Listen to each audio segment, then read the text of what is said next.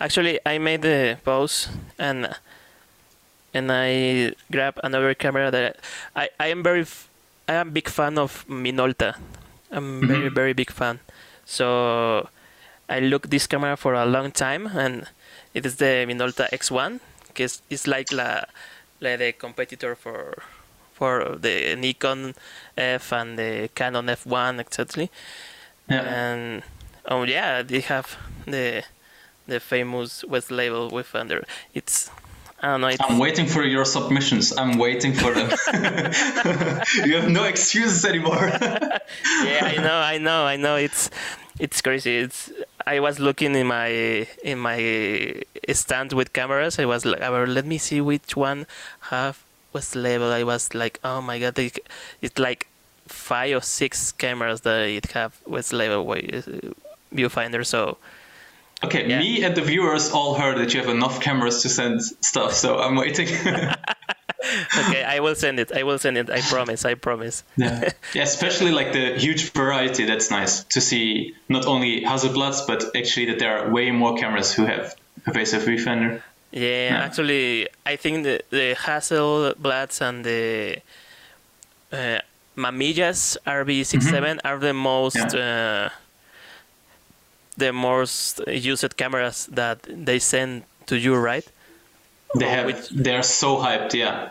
But Yeah. I, I understand it. If you ever have a Mamiya six seven in your hand, no matter RZ or RB, whenever you see through that ground glass, it's so clear and crisp and nice.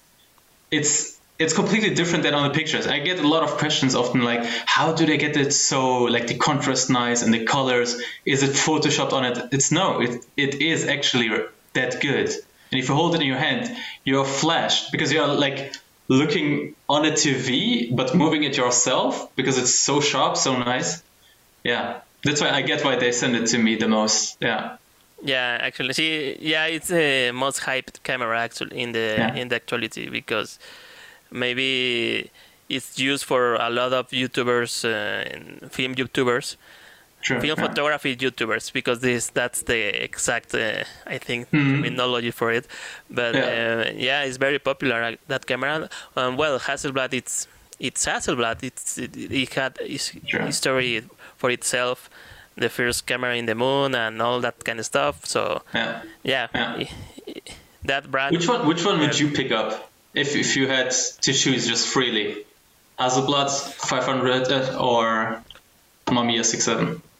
I, I used to have the Mamiya RB67 Mm-hmm. and I sold it because for me it was very big. But Yeah.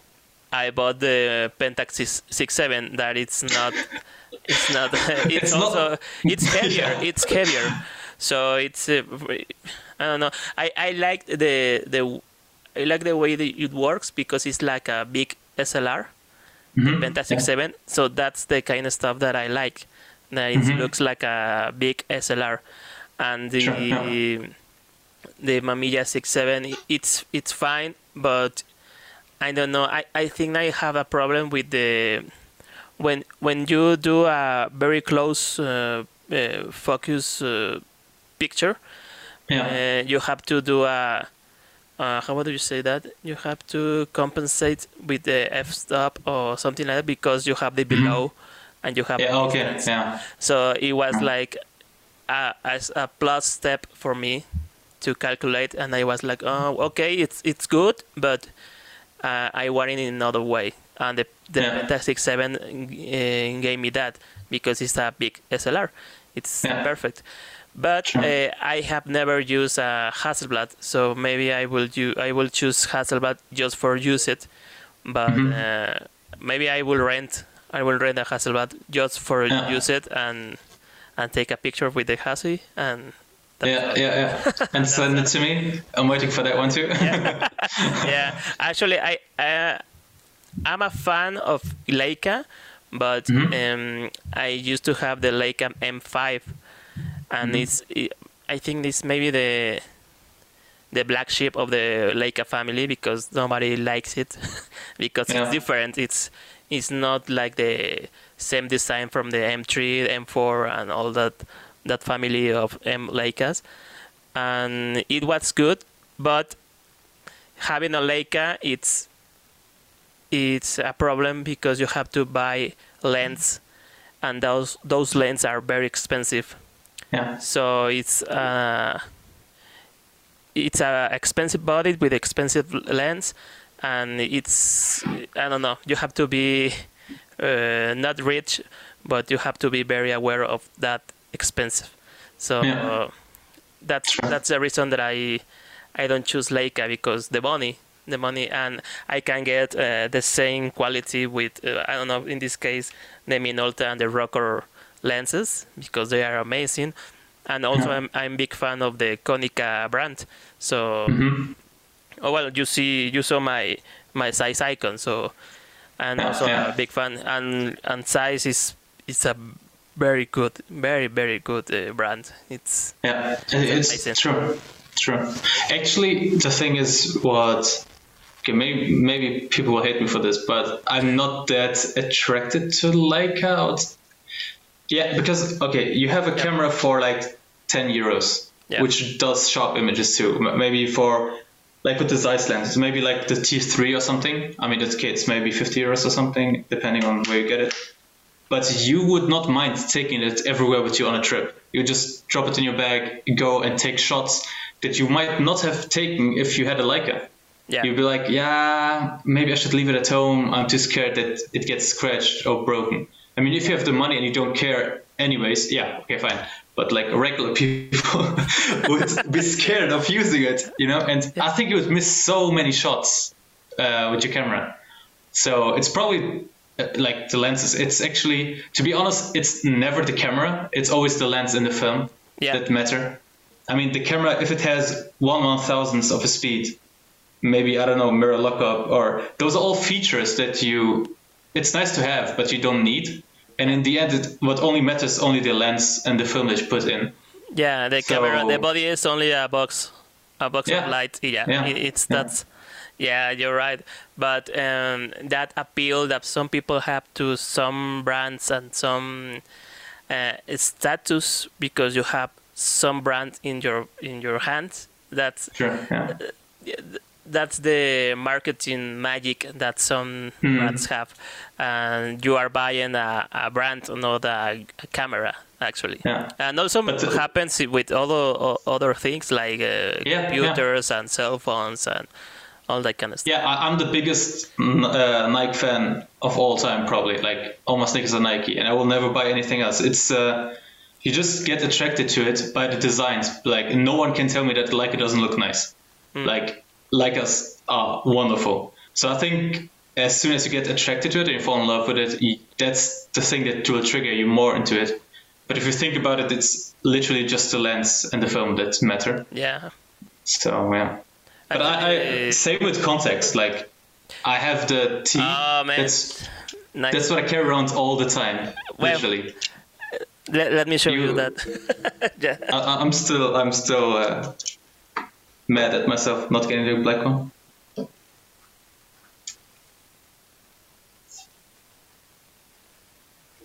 Yeah, I will look and maybe that the the Contax. Oh, sorry, is the Contax is also my my favorite one. It's it's wonderful. Why? It's- why it- we should just switch. Okay, you come to Germany to the cold weather. leave the black one over there. I'll leave the silver one here. I wanted this black one so bad. Like oh, really, this one. Yeah, yeah, yeah, yeah. yeah. yeah. And uh, you know, I bought it from a camera store i- uh, in Germany, actually, on eBay. Oh, okay. So uh, Nice. I, I trust a lot of German people because I know they sell very good cameras and very good stuff, and yeah. they will never. Well, the- maybe there's. You, you have black sheeps. You have black sheeps in between. Yeah. Always. Yeah, I know. But- Also, also uh, we have no, but uh, but in the the majority of the people, I, I trust that they will be very honest, uh, very. True. True. So I search Yeah, for and, and in. Germany, because it's not not rare in a sense, so we have cameras and we have a lot of sellers. So you actually destroy your reputation when you sell Exactly. bad cameras to others. So no one does it. Like it's it's just something that you shouldn't do. Of course, you have black sheeps who sell weird stuff, but uh, usually, yeah, Which uh, weird stuff did you saw recently? yeah. Like a friend of mine bought a was it Fuji six four five with electronics, basically Oh yeah, yeah, point yeah. and shoot and oversized. Like, yeah, the electronics didn't work. He showed uh, my friends pictures and videos of a working one, but sold him or sent him a different one, which even had a different serial number. So it was obvious he sent him something else. So yeah, you have stuff like that, but that's eBay. Like, yeah don't expect a lot. Like, if you can go and pick up the camera, try it there, and then pay for it. And sometimes, yeah, just trust it and hope yeah, actually, there is a lot. There are a lot of scammers, scammers on eBay. Yeah. I, I, I have a bad experience selling stuff on eBay. So Mm-hmm. because I, I sell a, a lens, a Canon lens, to a guy in California, and this guy told eBay that it was um that the lens was broken or something like that, and I was like, well, no, look at the pictures and everything, and the problem is that eBay always uh, respect the the the buyer. Yeah. They yeah. have that policy. So for Yeah. as a seller, you have you will have a problem always. Sure. So it was a bad bad experience, and I stopped selling stuff on eBay because I was like, no, no, I I will lost a lot of money in this in this place. So I prefer to buy to buy, and I have my selective uh, cus- uh, shops on eBay that I will always buy it. Well, Yeah. there is a like four guys on on Japan Mhm. uh, four shops on on Germany, and in the, in the United States I have like three three sellers that I trust. So Yeah. that's all. That's all. The, Yeah. I mean, if you don't mind the shipping costs, which are obviously you can't do anything else, you need it to be shipped to you in Mexico. Then what's also nice is to just connect with people. Like I already connect, like through my page, I connected a lot of people who sold and bought from each other, like within the community. Um, yeah, of course they will pay the shipping, but then you know, okay, that guy tra- tes- tested it for me and then sent it. So maybe that's also an option. Just connect with people, ask, see what it, uh, what they do. For example, Camera Rescue or Kamerastore, the Yeah. shop, you know what they sell is perfectly fine and it's completely Exactly. tested and and it's so weird because they say for I think they have like five star system or A B C or something. But let's just say stars if it's stars yeah. they would give it a four star rating, although it's like literally mint and it just maybe has like a tiny scratch. Yeah. And I was like, that's a five star. It's perfect. Like, okay, there's a maybe a tiny scratch. Like, why would you give it less? But they're so honest about their reviews and stuff.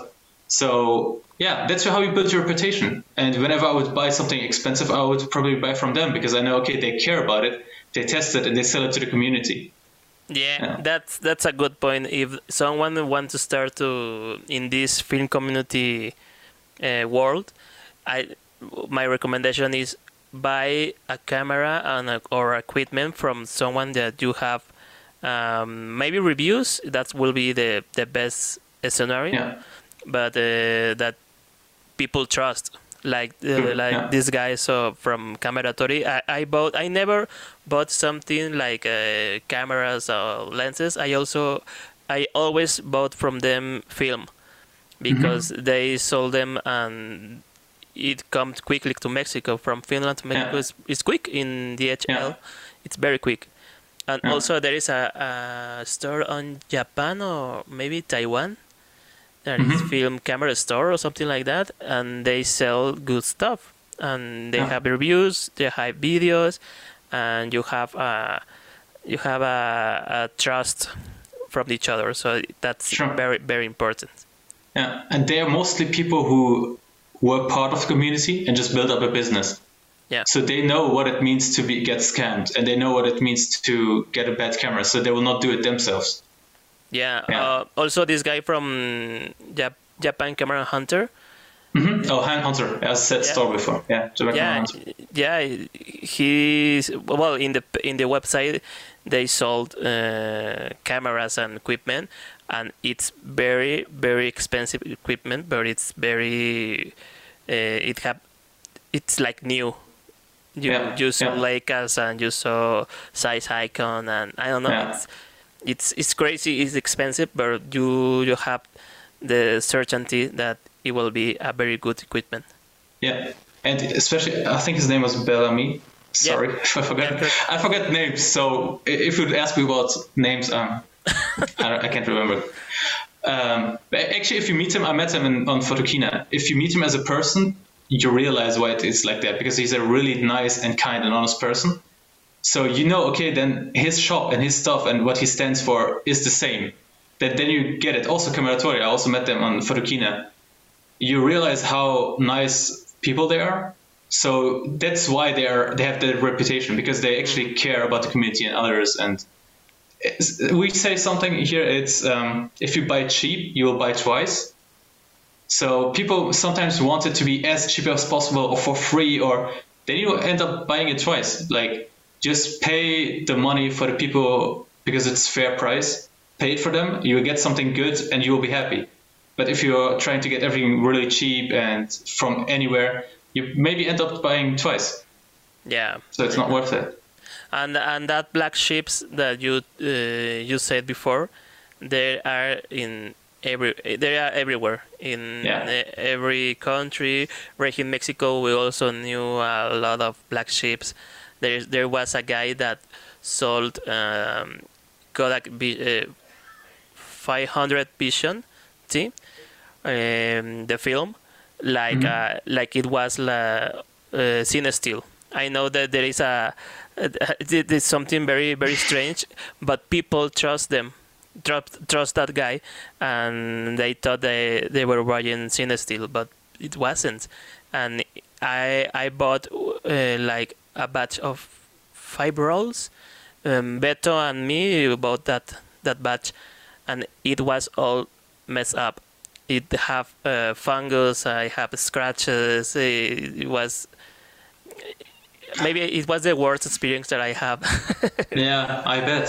And then you bu- bought five of them. It's like Yeah. not one roll, and it's okay. But yeah, okay, that's crazy. That's I mean, crazy. with and, and what you say, it sounds like he maybe re-rolled them himself into different Yeah. canisters. Yeah, okay. I mean, Yeah. expired film. If like my personal Instagram uh, profile, it's 95% expired film, like at least five years old, and it's still fine. But if you have scratches on it, it's it sounds suspicious that he probably Yeah. re-spooled it himself. It's yeah it's very usually expired film you can you can always like I don't know expired Sinister is it even that old I don't think you will get scratches from expired film No, actually, well, uh, CineStill bought a batch from Kodak, and they do, or they did, no, they do a, uh, they still do a process that they re- remove the remjet layer. Remjet, yeah. Yeah, and all that kind of stuff, and they do that uh, as Yeah. a profes- like professionals. But these exactly guys, so no scratches yeah, but this guy didn't do it that.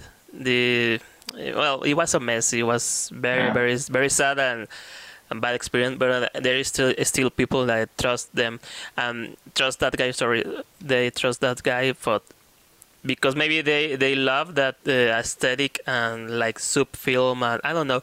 It's, it's strange. I don't know, but yeah for me, it's, it was like a it was a scammer because Yeah. he he told me something and it wasn't that.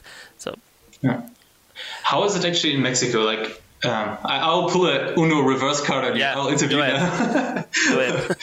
yeah because we I mean like I watched all your videos but a lot of them were in Spanish so I was like "Ah, I should have learned it so I don't I don't know much uh, about the scene there but how is it there like is it also like a lot of young people who start with it or do you have Yeah. those professional older people who shoot Yeah. or how is it like it's a mix from the older and the older photographers that live that uh, age where when film was the thing, that the only thing actually for photography. There is a mix from them and the younger people, and and the people in the middle like me or, or Beto and well more more Beto because he was in the trans he lives the transition from film to digital Mhm. and I also lived that, but I was very, very, very young. I was, uh, yeah, I was very young. I remember also. I remember my my parents' cameras with the with the roll film. Also, I found some rolls of Pro Image from 1994 Now, it was taken from by my parents, and the photos are from my sister and me, very very young. Uh, it's like memories, you know. It Yeah, was using yeah. like memories for families.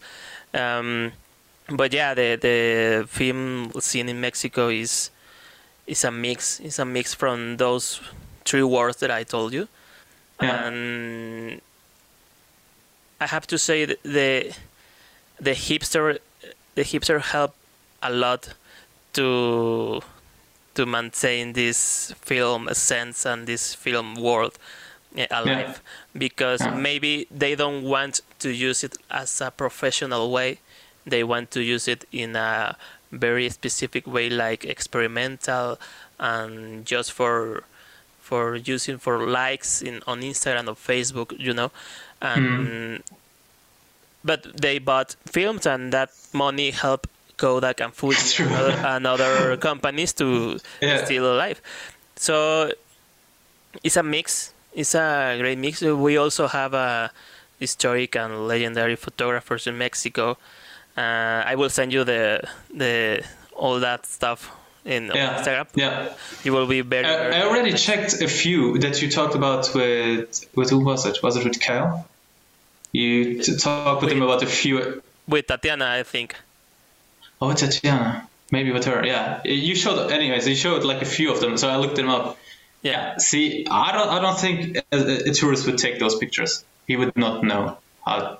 Like, it's it's crazy. It's really nice. Yeah, actually, it's uh, yeah. Mexico is a there, there is a rumor that because Mexico uh, have um, a big big uh, well yeah Mexico was a very big producer uh, a film producer by by film I mean movies Mhm. um, uh, the Hollywood scene it wasn't that big in that moment. I'm I'm talking uh, about uh, maybe 1940, 1930.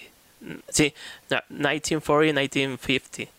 Mexico was very very big in on film industry yeah. but uh, um, but there is a, a theory and conspiracy theory that uh, that tell that USA the United States uh, wants to to destroy that film industry in Mexico because they want to do that in the United States Hollywood. some- yeah. uh, that uh, we know as Hollywood. So there was a, a decline of Mexico because from the 50s to the 60s and the 70s, the quality of the films and the topics of the films, it wasn't that nice. It was uh, we're talking about the, the noir film is uh, uh, scene uh, from the 50s and the 40s, and then we start to looking for movies that it wasn't only comedy and it was only um, how, how do you say in Mexico it's called uh, cine cine de ficheras there is something called uh, in English is uh, um, Is it soap shows?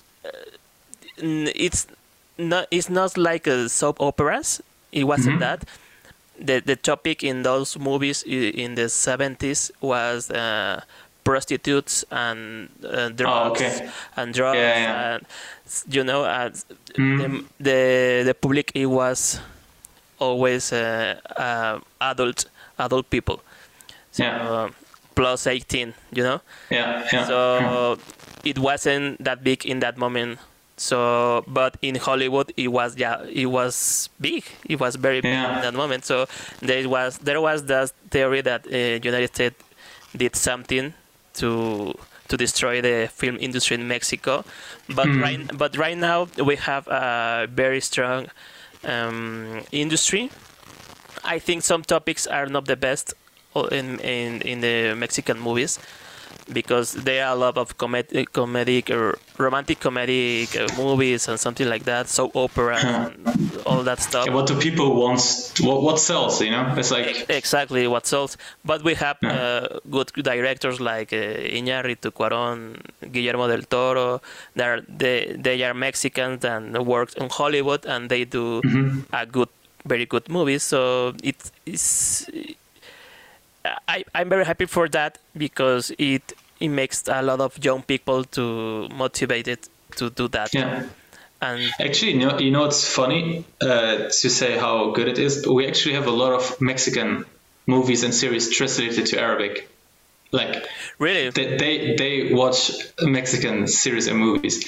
Like but the Arabic scene, or- it's it's it's a mixture. You can literally find so many Mexican stuff in Arabic. Also Turkish series they get translated into Arabic, and those are like a thousand, a thousand one hundred episodes. They get all translated. Um, I think Arabs that love cinema and movie because our cinema movie and comedy, drama, whatever, it's so big and it there are so many talented artists that you find in even Hollywood. Like you would not guess it's an Arabic person. It's a huge topic in Arabic cu- culture, music, well, actually singing and movie making. yeah, so actually, yeah, and we watch Mexican. actually the the soap operas is something that mm-hmm. Mexico export to the world to many countries and I know that because I work in the company that makes some soap operas that's the main thing that they do. So when I start to work there there they they do a like an introduction course for the new workers. Mm-hmm. And they told us well our products like this soap opera it was translated in too many languages. And i knew that in in in Euro- europe and the midwest they consume our content in translated to the to the too many languages and Yeah. also in mexico we, we have right now from five years to now we consume a lot of Turkish soap operas. Actually, we the so many companies in Mexico bought a lot of, of that content, and Yeah. they they put on the in the TV. All, uh, obviously translated to Spanish, and it's very very interesting because you saw topics that it's very very local for the for Tur- for Turkey and and other countries, but in Mexico it's Yeah. like wow, it's like it's I don't know, it's it's very um, it's not like us, and that makes make us love that. I, I Sure. don't consume that, but I saw I don't know my grandmother and my mother uh, watching watching some Turkish soap operas, Mm-hmm. Yeah. and that's very very interesting because I didn't saw that before. Especially the ones where they put a lot of effort and budget into it. Yeah, they're they're really great. I mean, if it's like a love drama thingy, it's always the same thing, basically, somewhat somehow. But still, they there are so many talented actors and so many talented directors there that you just enjoy watching it. Like some movies, you only watch because of the aesthetics and how it was shot and how it was made, not so much for the content. So I think you'll find a lot of these also there, like amazing artists, amazing directors. yeah, Yeah. uh, and So I, I guess I understand why other countries do it because we do it too.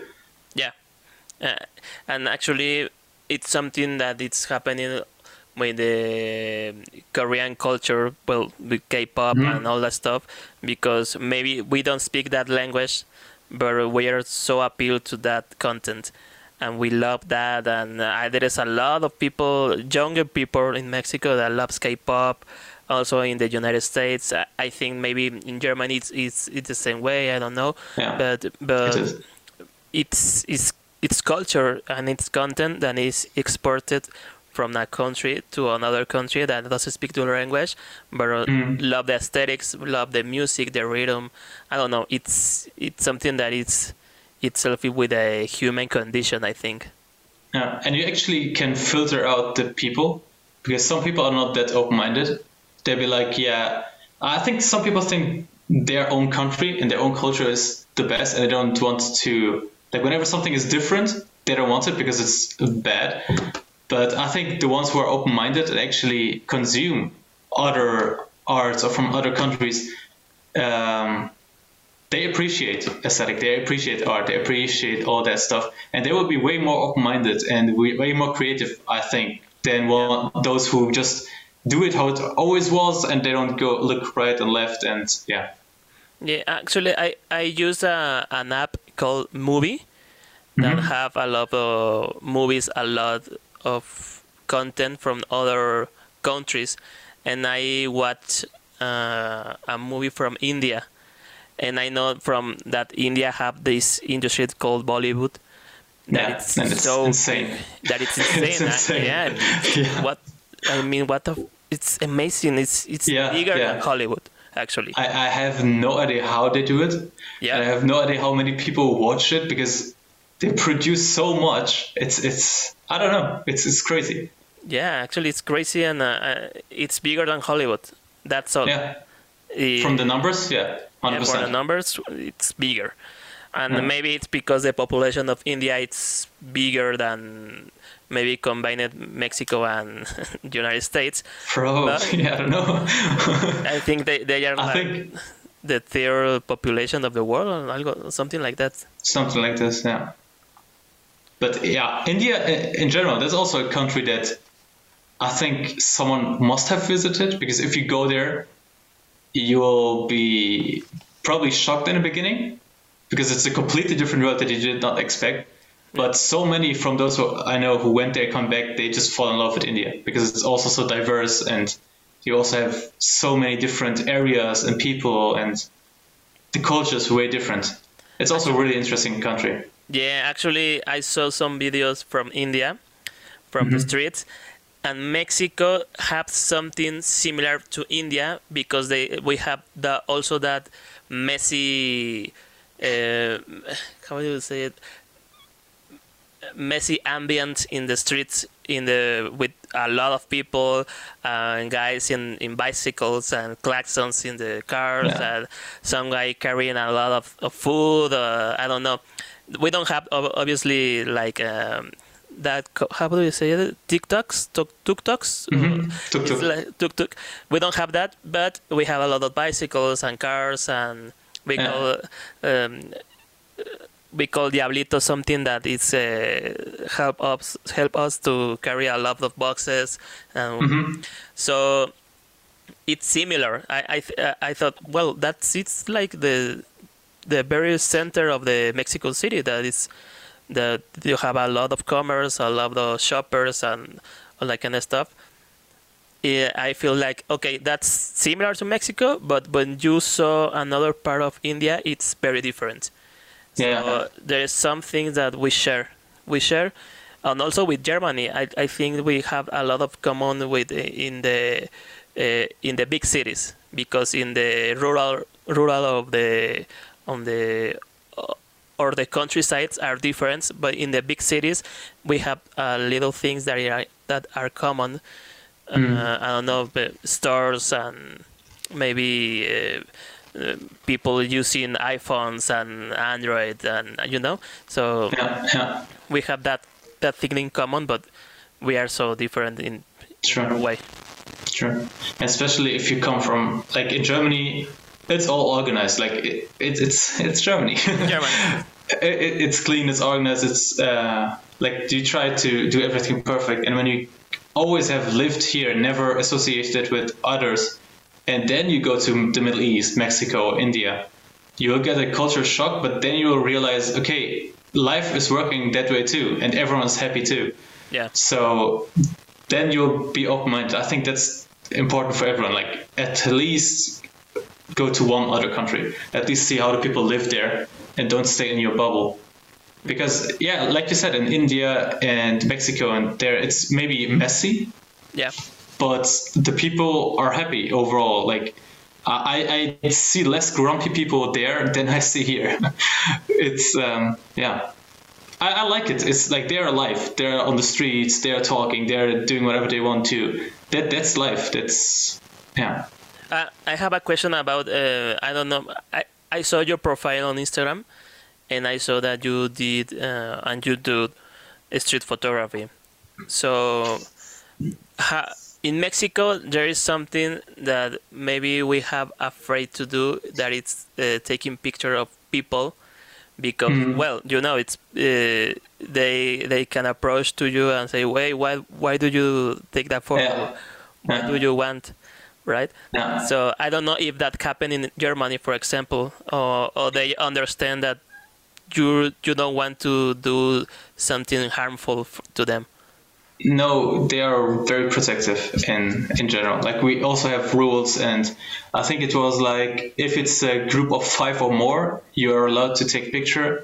But if it's really like that person, like straight in your face, and it, he is the object of the picture, you can get in trouble. Yeah, but um, I think it depends a lot on the people that you take picture of. Like even if it's their right to make you delete it or whatever, if they're chill, they will not say anything.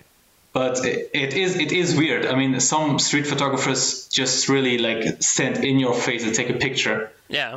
And, and I would be mad myself, even though I know he's a photographer too, and he's just doing street photography. So I think it's about how you do it and like just ask yourself do you want to be that person in that picture doing whatever he's doing there? Or maybe you're taking a picture without thinking about it and you might get him in trouble or like just put yourself in the position of the other people. So when i do take pictures of people then it's mostly friends of mine who like with cars mostly or whatever um, night photography with cars. Um, those are like my friends. It's a group and we know each other. They know i take pictures so it's fine but if I take pictures of others, then I usually do it in a way that they are far away, but they are not facing the camera, so you cannot tell who it is on the picture. Because yeah, I think I wouldn't want it too. I wouldn't want anyone to take a picture of me while I'm eating or whatever and just post it. It would feel weird. So I also yeah. don't do it for others. Yeah, because you are you are breaking that barrier that mm-hmm. is privacy, right? Yeah. That is yeah. the personal space, you know. The, yeah, and yeah. some some some sadly, I mean, only my opinion. I mean, I'm I don't consider myself a photographer because I'm just starting, but in my opinion, some photographers don't have that respect somehow yeah. for others. It's like it's my right to, to, to take this picture because it's street photography. It's a law that I may take a picture. So because it's my right, I'll do it. But it's not it's not like that. Just because it's your right, it's not right to do it. Like you should have respect for them. You should, yeah, balance out. Is it worth it, or am I putting him in a weird position? Or, yeah, if it's, it's if it's in law right, it doesn't mean it's morally right. Yeah, I know. Uh, and actually, and some don't get it. Yeah, and there is a, a photographer called Bruce Gilden on the mm-hmm. United States, and he did, and he do that, still doing that, that he approached to the people with a flash, and do the photo.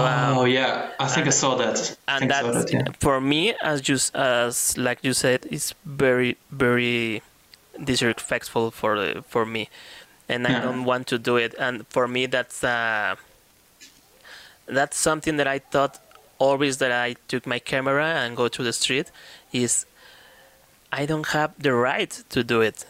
Mm. Like as you said, I don't have the the confidence to do it. I don't have the the the the I, I didn't know these people. So you're not reckless enough to do it. Yeah, you actually yeah. care about the people. Yeah, it's I'm not okay. There are different con- uh, continents, but I think uh, the way we are we have been raised by our family or community or whatever is pretty similar yeah. from you guys to us.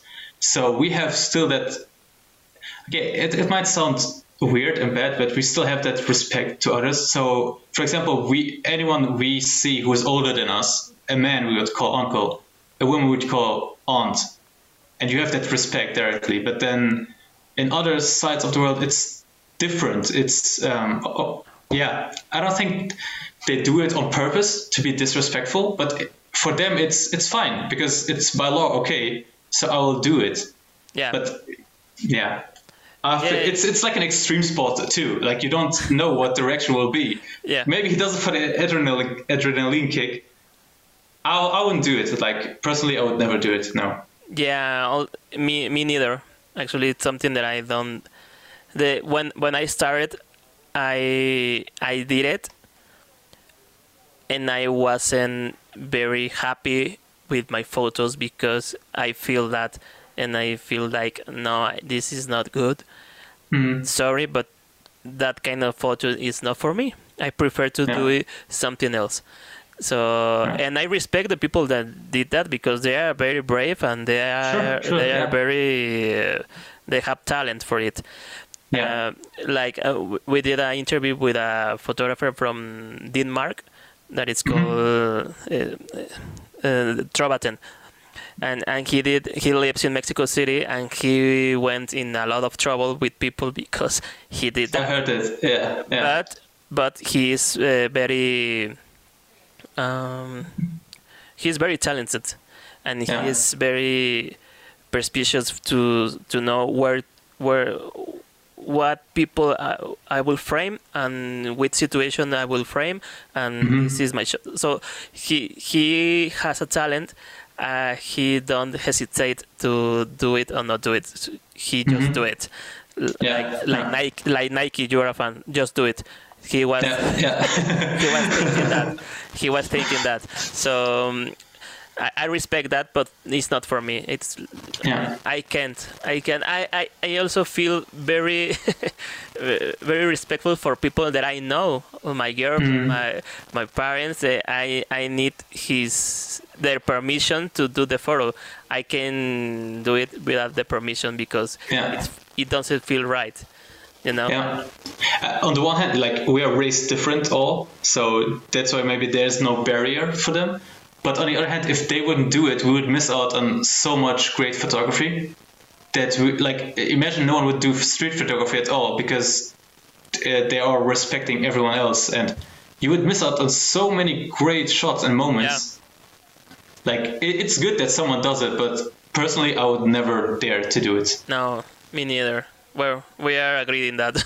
Yeah, we are. yeah, actually, it's, it's very strange to me because I, I am big uh, a big fan from Henri Cartier-Bresson, and he is he's he's legend. He's a legend, but he has the uh, Magnum uh, agency institution behind him, so he was uh, working for for them and I underst- I understand why he took some photos and etc etc. So I think they did it because that was his work, but some photographers um, are doing this stuff, this kind of photo with uh, only because he want they want to do it. They don't have to do it.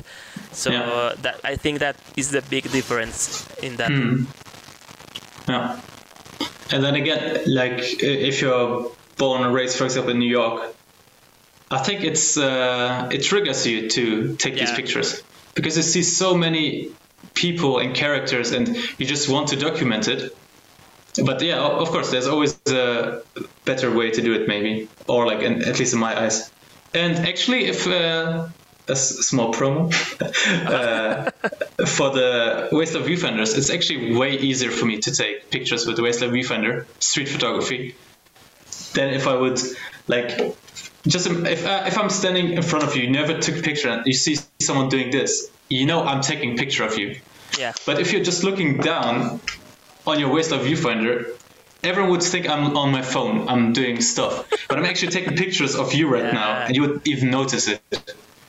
So maybe if you like street photography, then maybe start with this. Then you also don't get that easily in trouble with others, except if you use flash. But then it's obvious.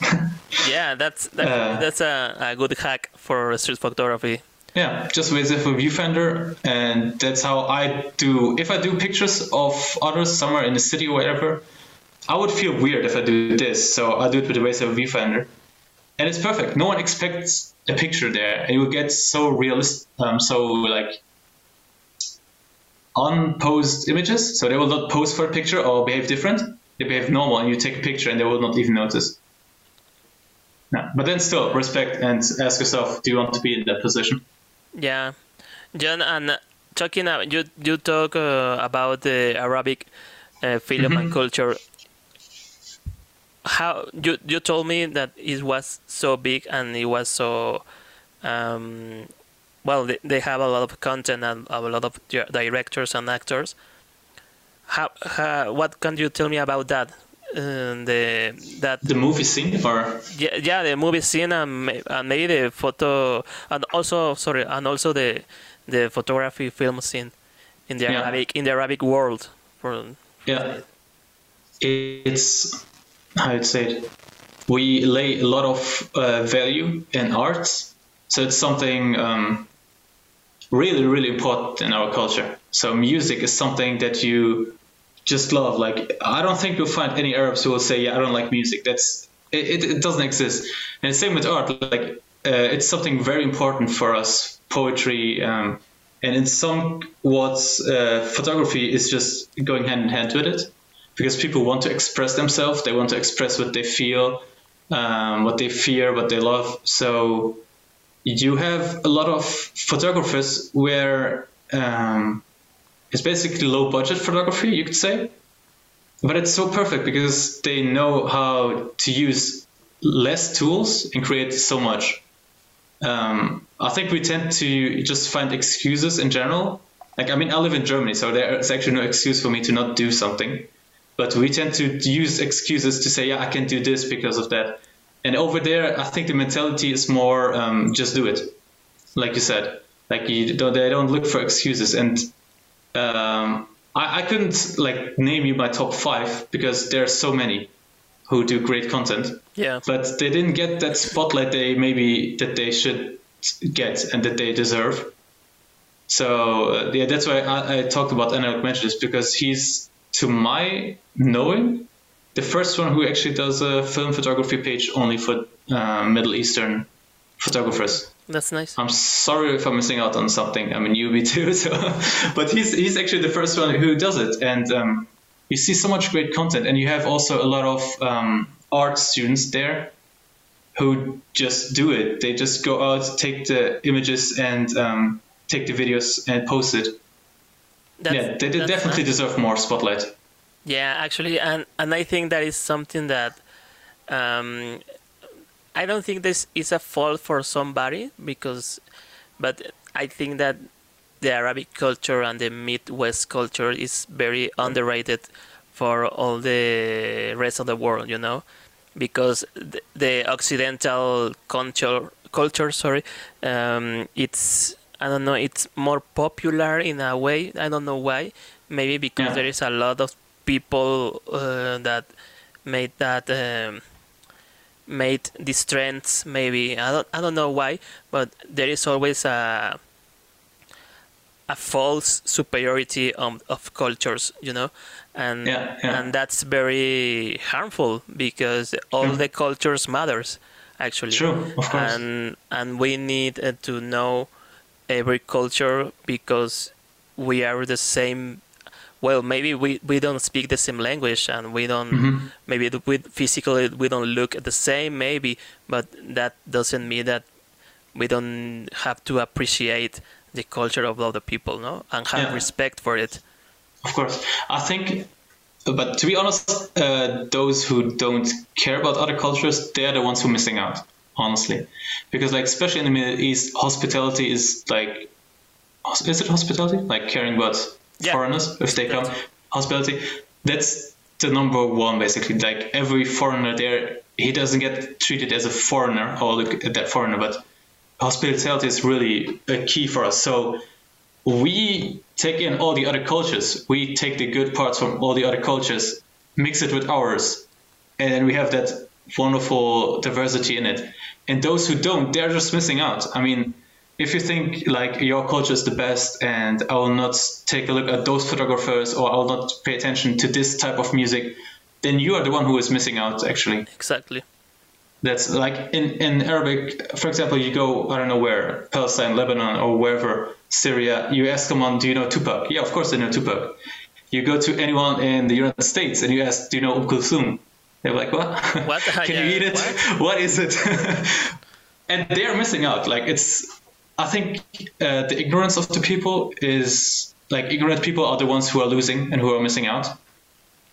And but I'm I'm so happy and glad that actually, especially in the film scene, I, I, I have never met someone who's ignorant or who is not interested in other things. I think you you can't be in this community if you don't want to learn. Yeah. So I, I see a lot of mixture of different cultures and people.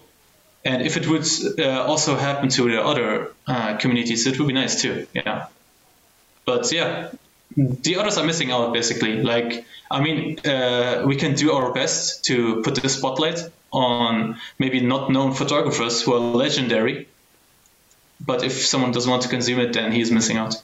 And that also happened with the with Asian cultures, like Mhm. uh, maybe maybe Japan and Korea is not the case because they are they are mainstream in a in a way, uh, maybe in music for example.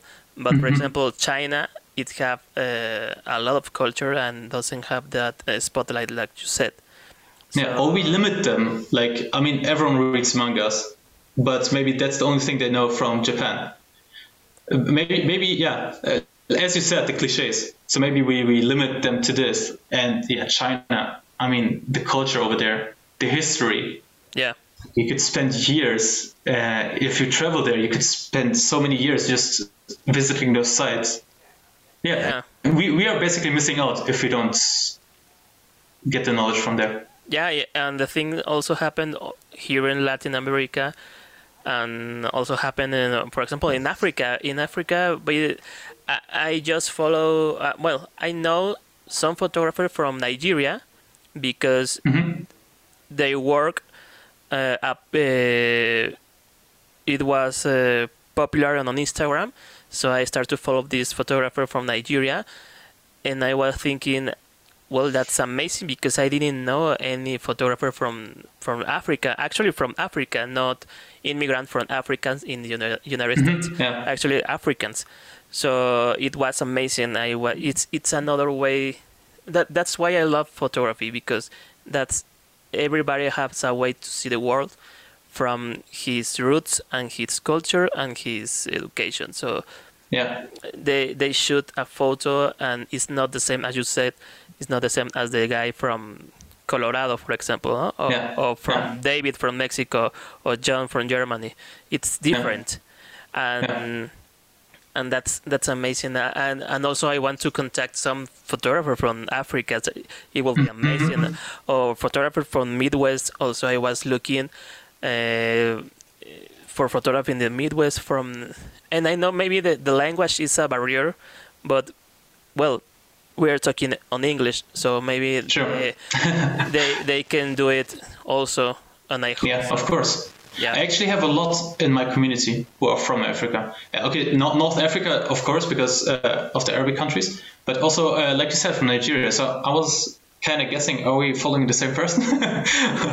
I have, yeah, there are a lot um, of uh, people there from uh, in my community from there, and yeah, it's like we are missing out basically. If we don't don't look it up, then we are missing out. Yeah. And uh, it's it's sad that we i mean to learn something it's good to copy and imitate because then you learn from the masters how they do it. Basically anything is just copy imitate and then do it yourself.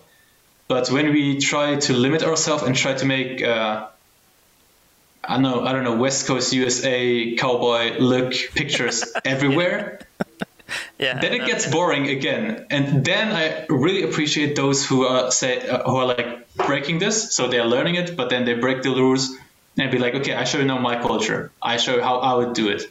Those are the ones where i would say yeah those are photographers. Those i appreciate the work of them. They don't just copy and imitate.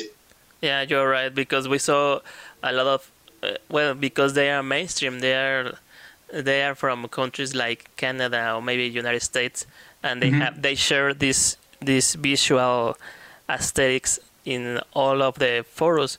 If you follow one guy from California, you will follow another guy that maybe it's their friend, and they mm-hmm. have Yeah. this similarity in their view because they have the same landscapes, they have the same maybe the same stock of, of Kodak Portra 400, for example. No, so Yeah, yeah. they will they will do something similar, not the same, but the similar. They they will have Yeah. the same visual aesthetics in some way, and we we did an interview with a with an amazing guy called Sebastian from from Chile, and he's living now on Cali- on San Fran- in San Francisco.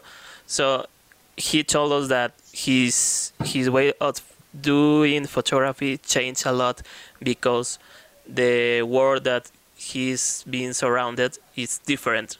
So Yeah. yeah, it's depends on the in the way that you grow up and in the country that you grow up and the culture that you grow up. It's the way you will be make the photography. So Sure. you're you're right. You, we need to we need to encourage that curiosity to know other cultures because that's very important because we share in this the same world. We are not only. I, I was very I was laughing about a meme that I saw that uh, the in the movies in Hollywood movies said let's save the world and the world is only New York. You know. Yeah, And, and that's it's true. and that's funny because yeah, you saw the Avengers or other films, and they say, "Oh no, the world's in danger." Well, the the battle it's only in New York, yeah, yeah. and and that's that's the world. that Yeah. it's, it's crazy, and not And- and not, it- it's not their, their fault because it's their their visual concept of the culture they are living in, and I, Yeah. don't- I don't mean that that's bad, but it's it's telling in, telling us something about it that they are only Mhm. looking from Yeah. their perspective. Yeah, I mean it's it's also our fault. Like it's always demand, and then they produce what you demand. And we everyone loves New York. Everyone loves the states. So when, when it drops there, you will watch it, of course, because you love that. But then if uh, everyone would demand something else, they would also produce other films. You know, it's like in some in some way, it's always uh, the fault of the consumer of what he wants and what he consumes because the companies will just do what sells and then if we all want the Avengers to be in New York then it will forever be in New York only. Yeah. yeah. Yes. but then what what do you think of um, well basically like I learned a lot of photography by Peter McKinnon. Like Okay. his first few videos uh, because it was I think in a year he skyrocketed.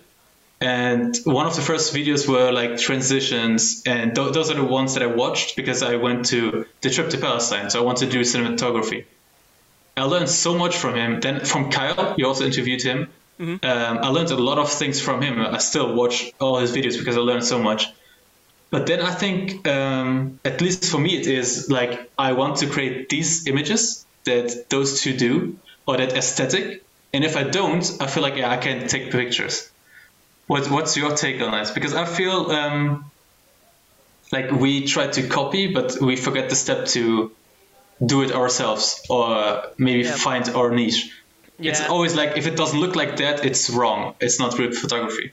Yeah, actually, that's that's it's it's something very um, um, curious because, as you said, well, I I will start with McKinnon with Peter.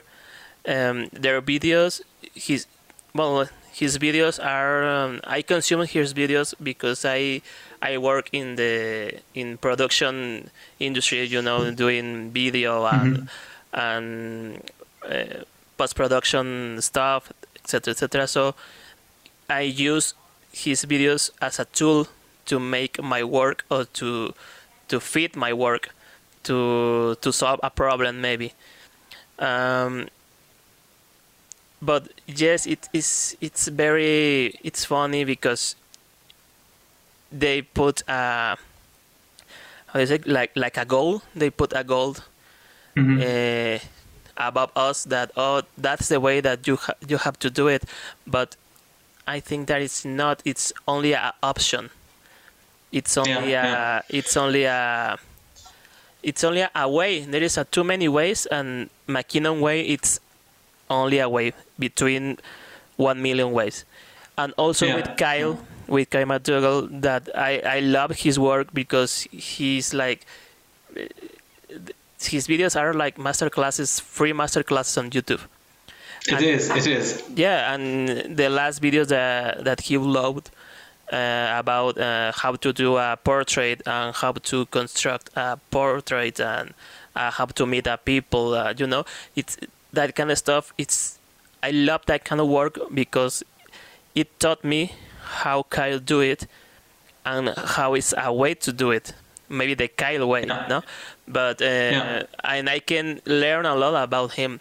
But I think the the main the important thing is to think that they are just tools.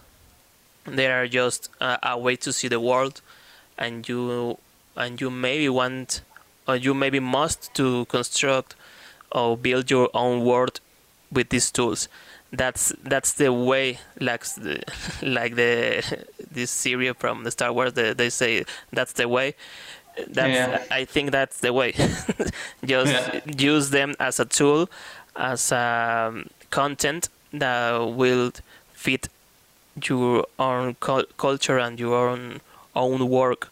So Yeah. um, if if you want to to copy, it's alright because Picasso said I think one day he said uh, uh, a real artist uh, steals doesn't copy or something like that because you can't not copy because everybody uh, is inspired by others.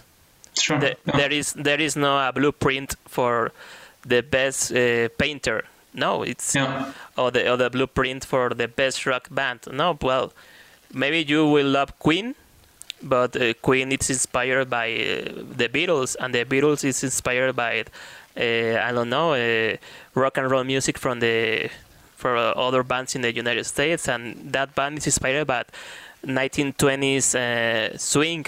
No, so if you want to copy, it's alright, but if you have to put it your own your spice your own ingredient that Sure. will be the the way you will be identified because if you don't do it you will be asked is the the copycat of of Kyle now, or the Sure. copycat of Yeah. Peter McKinnon so and also with Peter McKinnon there is a, a lot of hate for Peter McKinnon from the film community because he he did a lot of presets for Lightroom No. that no. that that made that, and he said, "Oh, you you can make look this photo like like it was the, a Fuji Superia or something like that." No?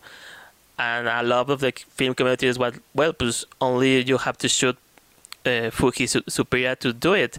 You don't have Yeah. to simulate that. And it was like a love hate uh, relationship Yeah. with the community. It's very very interesting actually. Yeah, but th- then you think the same as I do because I think I mean, uh, well, to make it straight, I love Peter and Kyle. Like to me, tho- those are the two. Like I think from my top five, th- they are definitely in it. Who I learned like most of the things from. But I think the the issue are us who consume the videos because we say that the way they do it is the only way to do it. I, I don't think like if it w- I would ask Peter or Kyle, they would be like, no, I Exactly, love no. other stuff. Like we, we we are putting this barrier for ourselves. But then I would find it so sad if, for example, everyone in Mexico would shoot pictures as Kyle. Let's say we, we stick to those two names. Okay, okay. um, you would you would miss out on so much in Mexico and so much beauty because you would just look for these old uh, gas stations and you would take pictures of these. You would take a look for coffee shops and take pictures of these. You would miss out on so much more. Yeah. And I, I think that that's the sad thing that I see. Like often I start to ask myself, who shot this? Because you used to know, okay, that's a Peter McKinnon shot because you just feel it to the big picture. And now everyone just copies and forgets to put his own spices, like you said, in it. Yeah. Actually, Kyle, when we talked with Kyle, I told him that uh, his work remember me the work from another photographer called Fred Herzog. And Fred Mhm. Herzog, uh, it was an American photographer, a German immigrant from yeah, he Okay. was a German immigrant in the United States, and his his way to see the world is was through colors, to coded colors, in a in a age, uh, 40 and 50 age in the United States where these colors matches perfectly because it was perfect. It was the perfect Mm. marriage. the perfect marriage was that the Yeah. colors from Kodak and Fred Herzog, and also another photographer called uh, William Eggleston. Yeah. Uh, and Kyle told me, "Yeah, "Well, thank you very much because I love uh, those photographers, and Mm. I and I knew the his work was inspired by them, so he he was able to transform that that uh, style to his style, yeah. and, and now we are referring to the Kyle style, but that Kyle style Yeah. is, is the William and and the Fred style. So it's it's culture. It's it's a mix. Always will be a mix. Yeah. Oh, Yeah, and I think that step is the important one that you turn it to what you want to do yeah, because th- th- then you will be successful. If you just keep copying, you will not. Yeah, it's the same with music. yeah, Uh, if you don't have your own lyrics, if you just copy the uh, beat or whatever from others, they could put any other guy singing the same song in autotune as you do, and you will be exchangeable. Like in order to be unique, just do it your way and stick to it. Like maybe people will not like it in the beginning, but in the end, they will probably copy you. Yeah. Actually, and in music, do you know anything about uh, Latin American music, or do you hear a lot? Uh, A bit. something? A Like bit. what? Ma- Like what? Uh, my sister, when we drive, then I then she puts music on, so I have no ideas what the names, but I have to listen to it while driving. So I, I think it's uh, like reggaeton and something like that. No, like Mm-hmm. Yeah. I, I I knew it. No, that's that's funny because the the reggaeton music is from original. I think is from uh, Puerto Rican. okay, from Puerto Rico, yeah, and they they sold that style to a lot of uh, Latin American countries because it feels very appeals to it. Because it was this uh, I don't know like uh, uh, this cliche this Latino cliche that you are so always romantic uh, you are always Yeah, yeah. moving, moving like this and dancing do you know you know and yeah, yeah, it was like it was perfectly like a perfect piece of puzzle for it Mhm. for this for Yeah. countries but but for us for example for me i don't like that kind of music for example and i have a lot of friends that doesn't like it but a, a lot of other friends love it so it depends of the person uh, but uh, that that things happens to to every country for example i i like i think i know like three bands from germany i, I Mhm. like well the mainstream band is maybe rammstein it's the yeah. I, I, I, I was waiting for you to say Rammstein. yeah rammstein is yeah, the everyone knows them. the well-known German band all the time. I Mhm. think. I think. And other uh, band that I, I like it's some band called And One, that it's uh, like electric electric uh, electric music. I think. Oh, okay. Yeah. And One, yeah, and let me think because I think I. Oh, sorry. it was only two two bands from Yeah. German, Germany, and and I think that that's uh, because uh, the the music and the content and the culture that uh, that uh, we consume in Mexico is because United States. yeah. If it's a hit in the United States, it will come to Mexico, mm, no doubt about it, because Yeah. they do that. They sell us the thing that they like it and they distribute it to Mexico. So I mean, I mean, I actually learned. Oh, I learned by myself English. Uh, we learn it at school too, but I put more effort in my free time to learn it because I wanted to know what Tupac says. Like, I, you felt the beat, you felt the rhythm, you felt everything, but you did not know what it means. So that's why I l- started learning English because I wanted to understand lyrics. And I guess it's the same with any other culture because like you talked about uh, BTS or K-pop. I know a lot of friends of mine who just out of nothing started wanting to learn Korean just to Yeah. understand the culture, the lyrics, and whatever. So it's probably the same with this. So you'll get it from the USA. Okay, I, I, I think everyone in Mexico learns also English at school, probably. Yeah, it's it's um, it's part of the primary school and high school. Mm-hmm. It, it's it's a subject that you learn. Yeah. So, so there's no barrier actually because you already got in contact with the language, Yeah, and then it's when there it's hyped there into your neighbor country. Of Yeah. course, it will just flood over. It's yeah, yeah, and actually, when you learn English in Mexico, uh, there is not a lot of people. I think my generation and the younger uh, generations uh, knows um, English very good. Um, obviously, we have our accents, as you can hear it, but uh, we are uh, very um, capable to communicate with uh, with the people that talk in English. But maybe for the, our parents and grandparents, it, it was Mhm. not the same because it wasn't that important in that moment because uh, we don't have this transglobal uh, content that always was there, no? So Yeah. um, for us, well, when I grew up, I was always uh, all the things that I consumed was in English in some way. If I Mhm. bought, uh, if my parent bought me, I don't know, maybe a Game Boy, and I play Pokemon, uh, it was in English, so I was Yeah. learning English in that way, I, and and I didn't know it because for me it was a game, but yeah, yeah, or I don't know, maybe when I used to play a lot of Yu-Gi-Oh uh, cards, uh, play, yeah, Yu-Gi-Oh play, how how do I say, uh, board card playing cards. play Yeah. cards. Sorry, play cards, um, and all the description was in English. So Yeah. you have to read because uh, that card do something, and you know. So Yeah. uh, it was part of our culture and of our childhood. So we need to learn it. Yeah, For our yeah. parents, it wasn't in that way, and also for grand our grandparents, it wasn't that way. So Sure. for me and younger generations, it wasn't that in that way in our childhood. So English is part of our culture in some way, and I think uh, maybe I'm wrong, but I think the Korean language is, it will be part of some generation because the popularity they they had. Probably, yeah. It's like with um, animes and Japanese.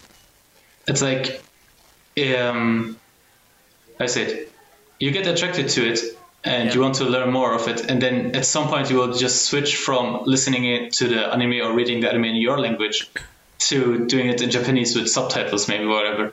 Yeah, It's yeah, it, it will be definitely that way. yeah. But actually, Spanish, Spanish is actually the second language after English, right? I think the second word language would be Spanish, probably. I think so. I well, yeah, because the the American continent is big, and and I think that yeah, it's maybe I think it will be English, and the second place will be Mandarin Chinese with Okay, yeah, uh, sure. fi- fighting sure, sure. fighting with Spanish because well, Yeah. also and I think maybe the third will I don't know will be the third uh, language, but it will be a combination between German, uh, French, Italian, and also Yeah. we have a lot of common with um, the Italian, the Portuguese, and the and the French because French. they have uh, our language was part of the romantic uh, the Latin Yeah, the romantic. I had it at school. Yeah, yeah, that- so we can understand some words because they sound similar but the, maybe in writing are not the same but for Mhm. example if if i talk with a brazilian or a portuguese uh, person he will be able to understand my my speak but yeah, but I will be not able to understand the Portuguese because uh, they have a certain accent and way to talk. And pero, but I, I can understand Portuguese on if I am reading because the Mhm. the writing is similar, and I, Okay, it's, it's, Yeah. it's very interesting actually. I don't Yeah. know if German have something in similar there. Uh, German and Dutch is pretty well. German, um, I said, we have like Plattdeutsch, which is not the older German. It's basically what you would talk here in our area. Okay. And it's that one is very similar to the Dutch one. And Dutch is again, it feels like it's a mix out of German and English. So it's all somewhat connected with each other. Um, but yeah, the most obvious one is because I had Latin or the Roman. How you call it in English? Well, we call it Latin. Yeah, Yeah, the- the Romantic I, language. I had that at school with, for multiple years. So yeah, you see like what it used to be, and then it just changed into different languages. Mm-hmm. I think that's the most strong bond between languages that I know of. So it's easier for you, yeah. So for for you, it's you told me that you learned um, the in in your home they were talking in Arabic, right? hmm Yeah. So you know Arabic, uh, German, and English. So that's that's your input into the world because you can understand three different ways to see the world. That's amazing. Sure, sure. That's uh, fantastic. I, I want to learn uh, first of all, I, I think Japanese because the film photography and the photography in itself, well, they have a lot of uh, Japanese things, you know. And Yeah. it's, it's Japan is Japan is crazy. Yeah, I, that's that's definitely a place I need to visit, and I don't want to go there for a week. Like, if you go there, then I want to take my time and see all of Japan because you will spend so many. You could spend months there and years seeing Yeah. things. Uh, and actually, I don't know if if you this you did this in your childhood, but for the Mex for Mexicans, I think we consume a lot of anime, and a Yeah, lot yeah, of, still do. cartoons. yeah. So yeah, they are part of a culture in a way. sure. Yeah. Uh, it's it's crazy. It's the word. It's. And- It says and once you start with it, you never stop. yeah, Like I don't know, One Piece or something. Yeah. You just start with as a as a child and you never stop because yeah, it, it's part of your childhood. yeah. And actually, in Mexico, you can say and you can look uh, one guy from from my age, for example, and you will know with certainty that he or she used to watch Dragon Ball or something. Yeah. like. Yeah. Yeah, yeah. you will know that because they were they grew up in that uh, age from Mm-hmm. the 90s and well that that was the cartoon in the on the TV and you have, and you you don't have to watch it but you will watch it anyway Pokemon Yeah. and and Dragon Ball Dragon Ball Yeah. was it was crazy In Arabic countries, um, it would go be in TV before it was in Germany. So in Arabic, it would be uncensored, uh, and that like it would be the Japanese one just translated into Arabic, and you have so many cartoons. Basically, our, all our cartoons were Japanese, and I'm not aware of any other cartoon origin that we'd watched it. In Germany, it would be different. You would have like a lot of mixes from the USA and everywhere. But Arabic, it's it was Japan, and it's a strong bond. Like like you said, you know everyone watched Dragon Ball at some point.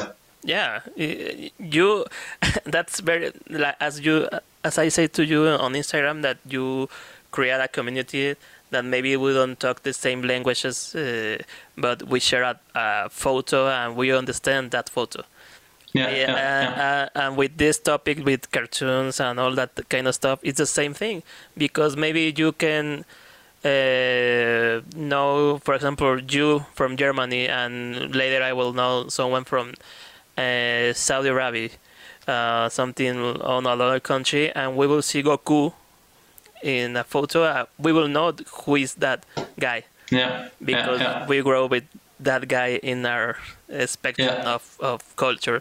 So it's or, or or Pikachu, something like that. So you know, it's it's global. It's you don't need to speak the same language. You you know Yeah. what is that? That's fantastic. it just connects. Like Yeah.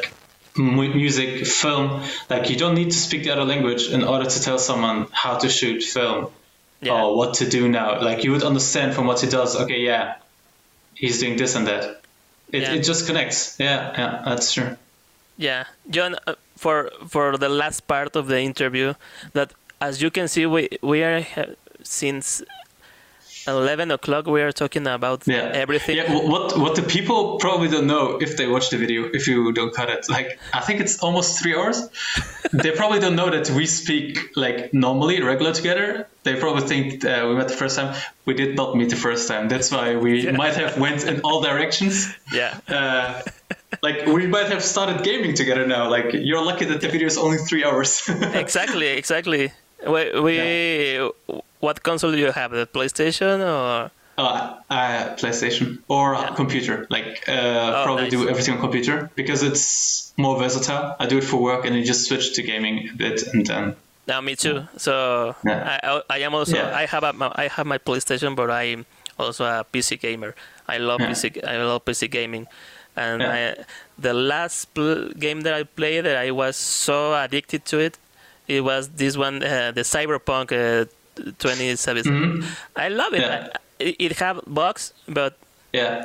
it was very cool. It, it's a game. Like people Yeah. take stuff too serious. Yeah, it's man. like people spend time on negative stuff. Uh, they act like they live eternal and they have a lot of time on being mad and stuff. Guys, you only live those 80 hour, uh, 80 years. Just enjoy it. Yeah, play don't it. don't hate on everything. uh, play it. It- It's not perfect, but for me it was very fun. It was Mm. nice. I don't know. I, I enjoy it because I enjoy that kind of game that you have an open world and you can do a lot Yeah. of stuff. I love it because it's Yeah. immer- immersive, and you can enjoy a lot of things that only the main missions or that kind of stuff. Sure. But I love it, and also you know, talking about the how did I we speak English in Mexico. Uh, how do you do? How did I learn it? it? Is because also through video games. Because Mhm. I used to play. Well, I play a lot of video games, and in my childhood I used to play a lot of video games, and all was in English. And I have to learn it because it's a, if I don't learn it, I won't understand anything about the game or the main story. Actually, it's a it's actually a benefit over there. Um, in Germany, we are spoiled because every single movie, every single series gets translated into German. We don't read subtitles here, but we are really, really spoiled. Um, that's why I think many people are not confident with their English, although they know how to speak it. But then, as you say, like in Mexico or, or in other countries, you have the subtitles or you play the games in English because that's the option that you have. You have to play it in English, and then you get to learn language way better. It's actually it's a benefit actually for you that you had See, actually, it. it's it's it's something. It's a feature that we can enjoy it. actually, Yeah. and and we have also a a policy about um, translation, uh, content translation. We have. Uh, this audio translation for all the anime stuff, uh, movies, Mm-hmm. because not other people talk in English, for example. Yeah.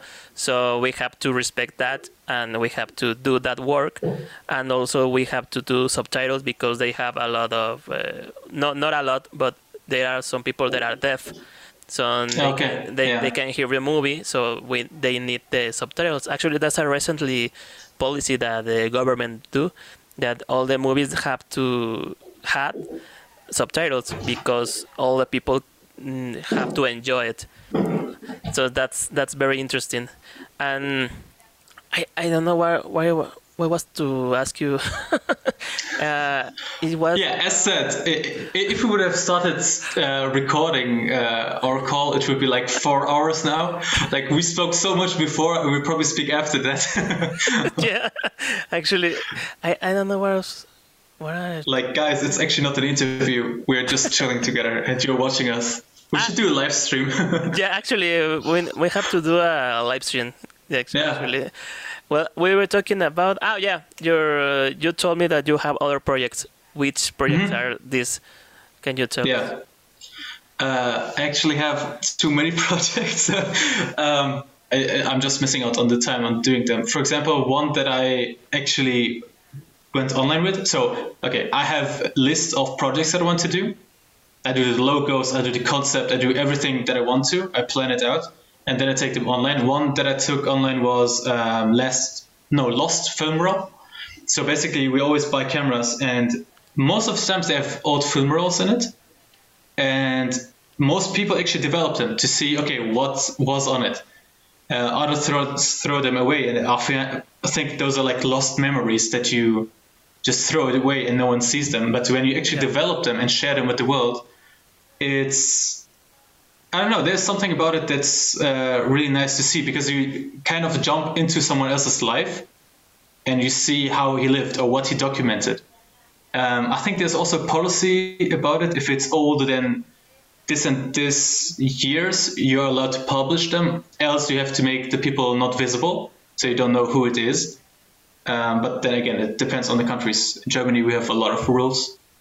Uh, yeah, so the concept idea of it is basically whenever someone buys a camera, he takes a picture of it or of the film roll, uh, he develops it and sends me the pictures, and then I post them. Uh, I did already a few of them, and um, often the people themselves do a research on okay, where was it shot maybe. So I posted with that location, with the time, uh, like uh, which film it was, which camera, which year, if that's possible, and yeah. But then again, that's uh, like I'm always missing on time on actually putting more effort in it. I have the Wesa Viewfinder one. It looks like I'm just posting pictures, but there's actually a lot of work behind it. Um, so that's one project. Then I have a project called Sons of Film, uh, sof.cc, so Camera Club. Um, there are a lot of pages which feature artists, photography, and everything, but it's not like a club. It's not like not bonds. So you just give it to them. Some even take money in order to get features, which I think is crazy. Like I, I don't take money to feature someone there, but Yeah. a lot of pages do. And what I wanted to do is actually a community, but it's more bonds. It's like a camera club with its own merch. You get your individual hoodie written on it, your stuff, and all that. So it's only for members. So if you're a member of that club, you will get featured on the page. Um, stuff like that. So it's like a more not closed, like everyone can have, be part of it, but I wanted to make it something special. It's not another page that you feature, but it's something where you wear the wear the hoodies of it, something you belong to. Um, in that case, so like camera club, Yeah. and yeah, Sons of Film Camera Club. Um, then I have another one which is um, more related to motorbikes. That used to be Sons of Film, like Sons of Anarchy, but then Sons of Film, um, like motorcycles and cameras. Connect those things. Uh, but then I split it up. So Sons of Films is one thing, one with motorcycles and cameras, and I wanted to try out multiple uh, lifestyles or multiple hobbies combined with film photography. I know, for example, a guy called uh, Asphalt Chronicles on Instagram. He combines basketball and film photography, and it's Nice. such an amazing content. So I wanted to look into that because I have way too many hobbies. I'm someone who gets bored quickly of things, so I try out new things, and new things, and new things. So I wanted to see which hobbies I have and I can combine, and maybe find others who do it. So Asphalt Chronicles would be, for example, one which is basketball and film, and uh, like cars and racing combined with film. Um, that's also one of the projects that I'm uh, about to do because cars are really important in Germany and tuning. So that's a scene that we go can go into. Yeah, actually, Um, actually, the cars. I, I will say cars and maybe skateboard is Yeah, it's uh, topics uh, very popular related with film photography yeah, yeah, uh, because that that uh, sense of no- nostalgia and and I don't know. California. Yeah, It, it's it, it's just California. Two palm trees, sunset, uh, and a skating park. if you And- if you want to do film photography, you need to shoot a car or, or a skateboard or the, uh, I don't know game Yeah. uh, with Portra Yeah, 400 and you have to shoot a gas station at night with CineStill 800T. yeah. That's And it's the even even though maybe no one of us was in California ever, but you you just love it. It's like um, you love that place that you've never been to. Uh, Fernweh, we call it in German. Like you have Heimweh, so you want to go back home, and Fernweh is like you want to travel or want to go to destiny that you've never been to. And that's the same thing. We just all love palm trees. We all love California, even though we might have never been there. Uh, yeah, there's a certain vibe to it that you just love. yeah, and Yeah. and so it's the same. Yeah. and for example, for example, I was mixing Span- Spanish with with English right now. for example, Maybe uh, I learn. Yeah. for Teach me Spanish. yeah, actually, uh, I was saying for por ejemplo that it's uh, actually for For example. Yeah. Yeah. So, um, for example, if I wo- if I go to Germany, which place or which uh, yeah which places you must recommend to do a, to go up, do a visit and a photo which which one I would get a lot of hate. but actually, in my opinion, the most beautiful city in Germany is Stuttgart. Stuttgart okay Yeah, I have no idea. It, it's just like the city itself. Like some cities you enter and you just feel a certain vibe and just fall in love with it or you don't. And for me, it is Stuttgart. Um, let's count Austria to Germany too. Then it's Vienna. Vienna is in Europe maybe one of the top three most beautiful cities I have been to. Uh, but then only in Germany, it's um, yeah. Of course, you have to be, to go to Berlin. You have to go to Hamburg. Those are like the big cities, and they have so many beautiful spots.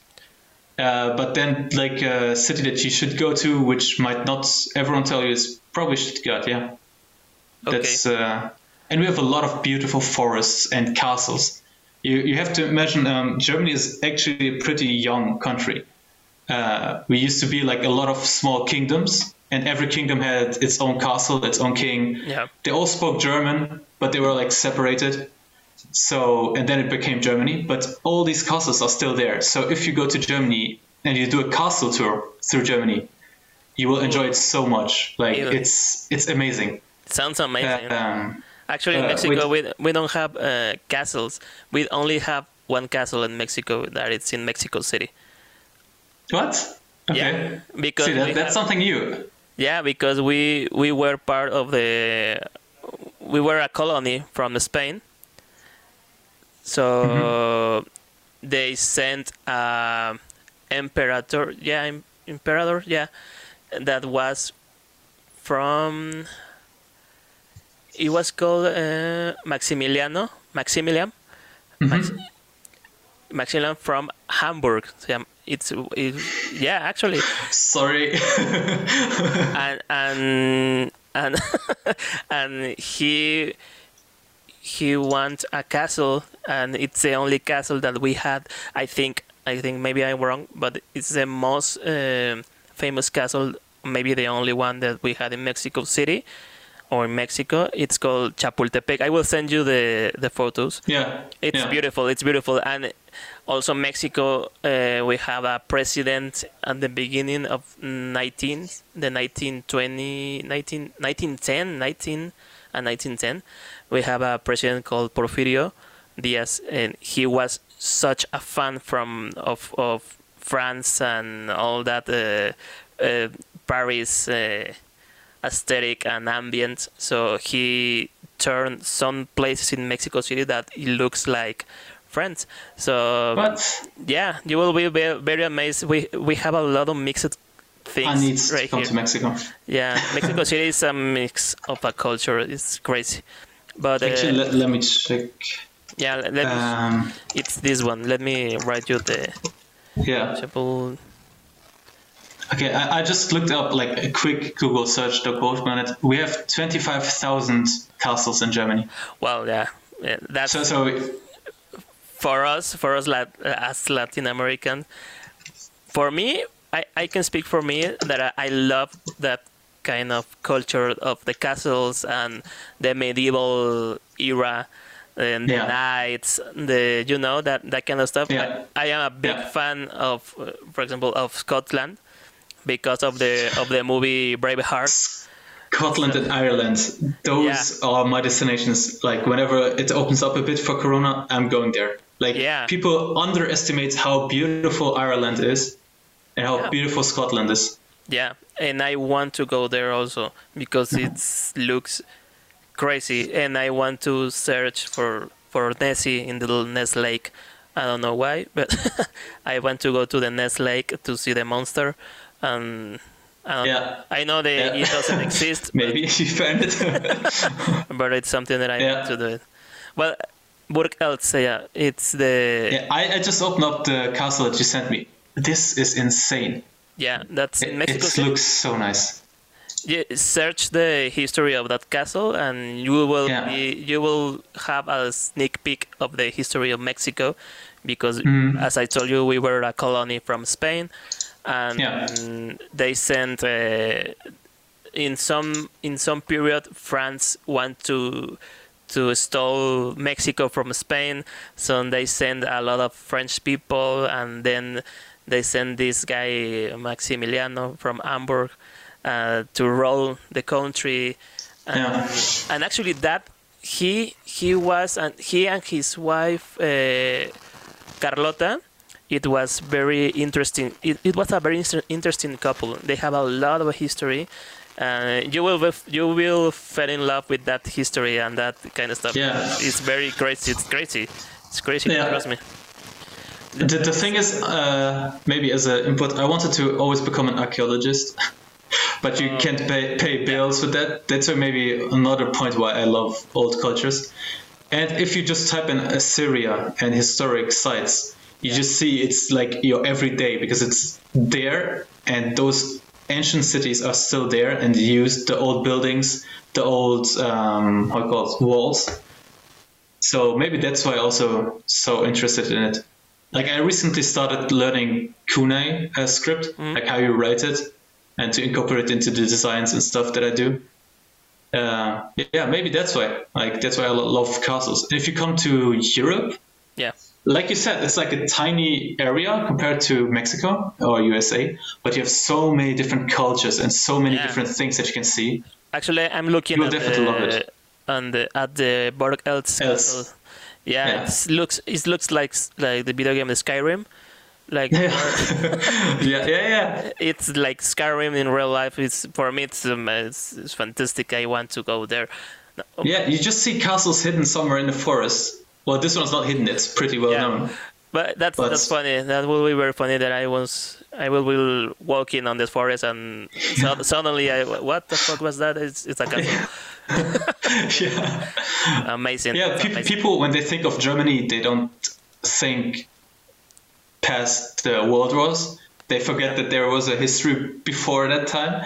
That's So they, they get stuck until there. That's so sad. And again, they, they are missing out on all the nice history, all the beautiful historic sites. Yeah, actually, that uh, that part of the I was looking at a at a um, documentary by Michael Moore, an American uh, filmmaker, and it was something called like uh, "Where to Invade Next." It was called that the documentary, Yeah. and he was visiting a lot of country, and he wanted to steal something good from that countries. So Oh, nice. that, Okay. that uh, it was a it, it was it's, it's a very nice documentary and he went to germany and something that he want to steal from that uh, country from your country is that uh, they always remind what it was wrong. They don't hide it because you need to recognize what where were were wrong in the mom in the history and in that case uh, the nazi and the war uh, all that all that stuff. He reminds you that that happens. They don't need to hide it because you don't need to repeat it.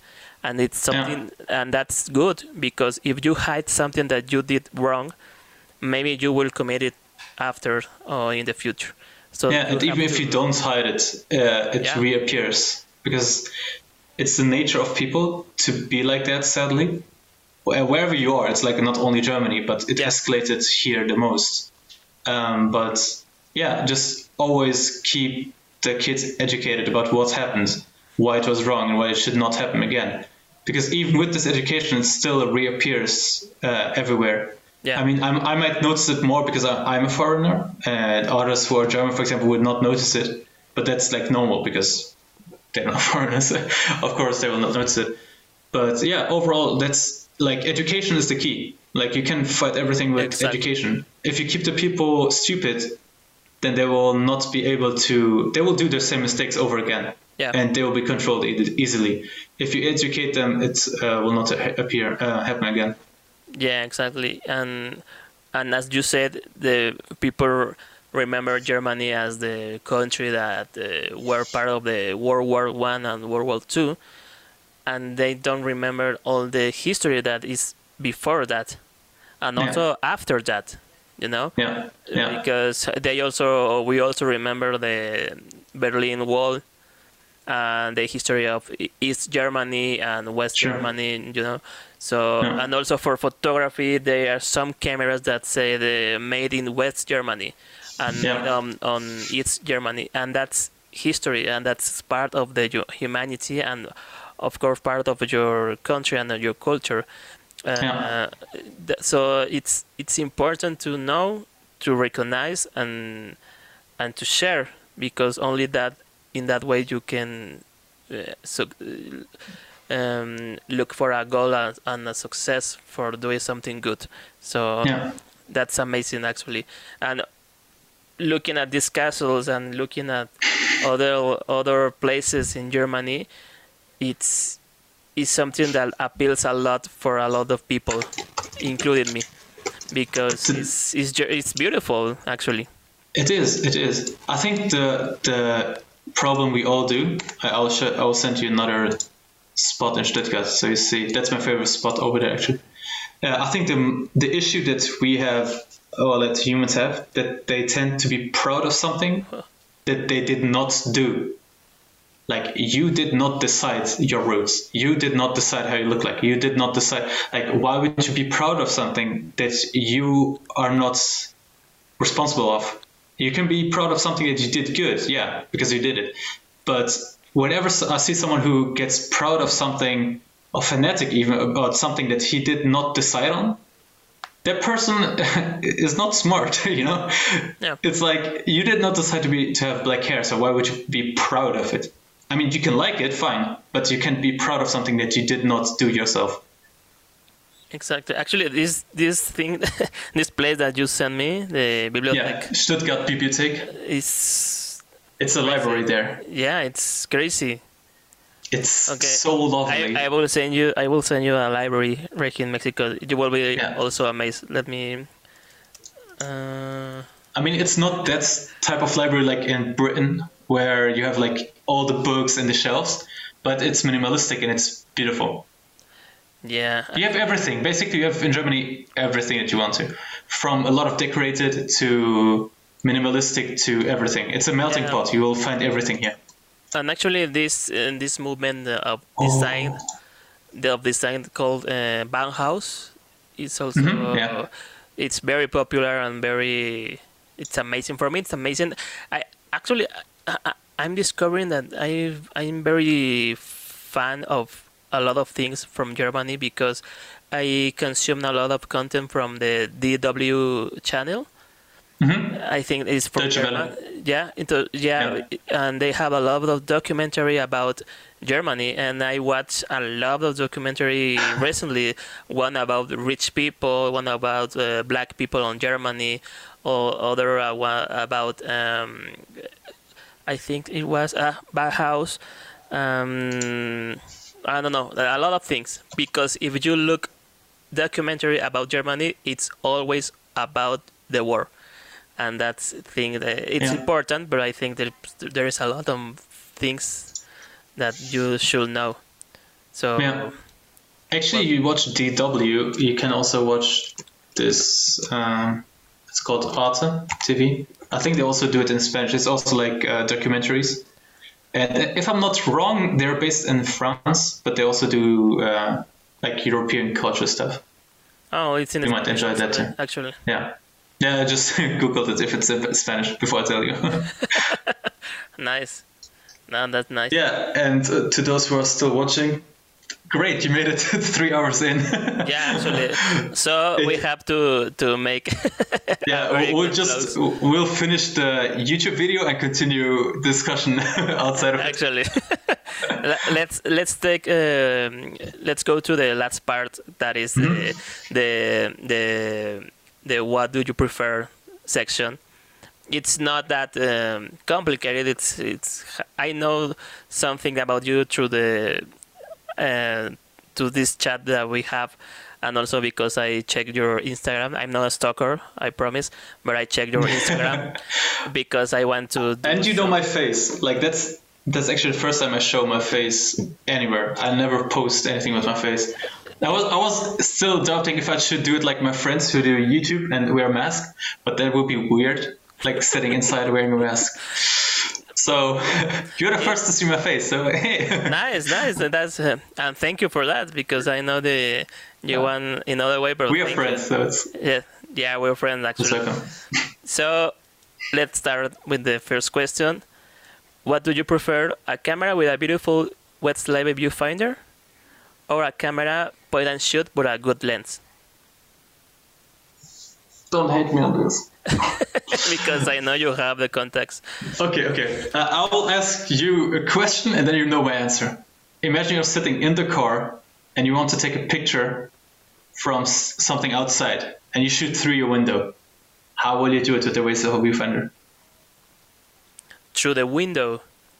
Yeah, you're sitting in your car behind the wheel. Of course, not driving. Don't shoot and drive. Yeah. um, you're standing on the side, but you don't go out. You want to shoot through it. I have been in that misery so many times. I mean, you can. What I used to do is I would just take like the waist level viewfinder, hold it like this, and shoot. Yeah, I, I did that. Because you can look through it. I did that but also in. Uh, so many times I tried this. Yeah. It's not possible. No, but so I think you will choose a point and shoot. Point and shoot. It's always like content creation over gear. Like camera is a camera, but what matters is always the lens and the film. Yeah. So point and shoot with a good lens, yeah. 100%. And which and which point and shoot? Okay, my dream would be to have a point and shoot which has autofocus, so you just pull it out, shoot, and you don't care. Mm-hmm. But with the option of manual focus, and I know the Contax have a wheel here, yeah. but you can't see in the finder that it changed, or you don't see what you focus on. And I have OCD. I need to know what's focusing on. So that's why I have the Contax T. So probably the Contax T with the option of autofocus. You know, it's, it's a dream too big, I know, but that would be perfect. But that's also the one that I carry with me all the time. So yeah. Yeah, actually, that that's that's why also I, it's my prefer it's my favorite that camera because it's compact. Yeah. I, I love the rangefinder system because, yeah. as you said, I I also want to know what is in focus because yeah, exactly. I exactly. don't like that. Uh, uh, I don't like not to know what is in focus. It, it's it's it's weird for me. I don't know. It's, I had the ADOX ADOX uh, 300. It's that uh, 35 millimeter camera with a magazine. So while shooting, you can change the magazine like a medium format, mm-hmm. put another one in, and continue shooting. But it did not have a rangefinder. That's why I sold it. I, I felt so bad because I don't know what I'm focusing on. Okay, yeah, you it, see the meters, but still. It and, was a, uh, then I got it was a sound uh, system focus, right? Yeah, yeah, exactly. So, and I'm not a zone focusing guy. I, I don't like that. Then I got yeah. this Contax. It has AF, and then you can change here the distance, but you don't see it in viewfinder. So that's why I got the Contax T then. Because yeah. okay, it's manual focus, but I see what I'm focusing on. Uh, and that one is uh, APS film, right? No, no, that's the TVS two. No, but the film that they use is not 35 millimeters. It's. Uh... It is. Yeah, I, I think. Yeah, yeah, yeah. Uh, all right. That's actually like a, a, small, how you call it, like a tip or secret. Like it's the TVS, no, a T and a VS2 because it has uh, a zoom function in it. Oh. But the lens, lens itself, it's a Vario Sonnar, so it's Zeiss lens. It's Zeiss, yeah. Yeah, so if you don't want to spend uh, money on a T2 or sell your kidney or whatever, yeah. then then look out for these. These are cheaper. They're becoming more expensive, but this, the lens is super sharp. You have a zoom, and you have autofocus. So basically, a T2 plus the zoom. Yeah. Uh, the lens is not 100% as sharp as, it, as a T2, but it's worth it. But it's like, size. The money it's difference. Size but it's sized, so exactly. Quality. It's quality. Exactly. I, yeah. I, I thought that that uh, model it was uh, with it works with APS film. There is also APS one. Um, is it the three? TVS three?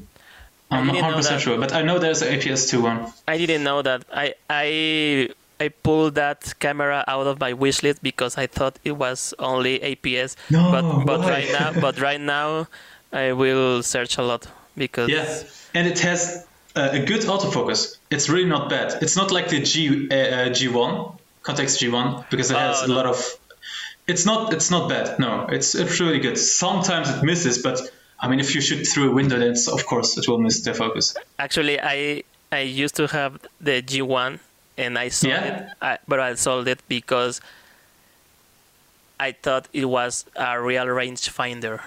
And when I use it, I was what what does, what is that? Uh, I don't I don't feel feel very intuitive and I don't know. I don't like it. The, the system, the sun, the focus system. I don't like it. So Yeah. I decided to solve it because it wasn't for me. That, but it has a lot of good lenses because the Zeiss lenses of the G1 it's amazing. Are amazing.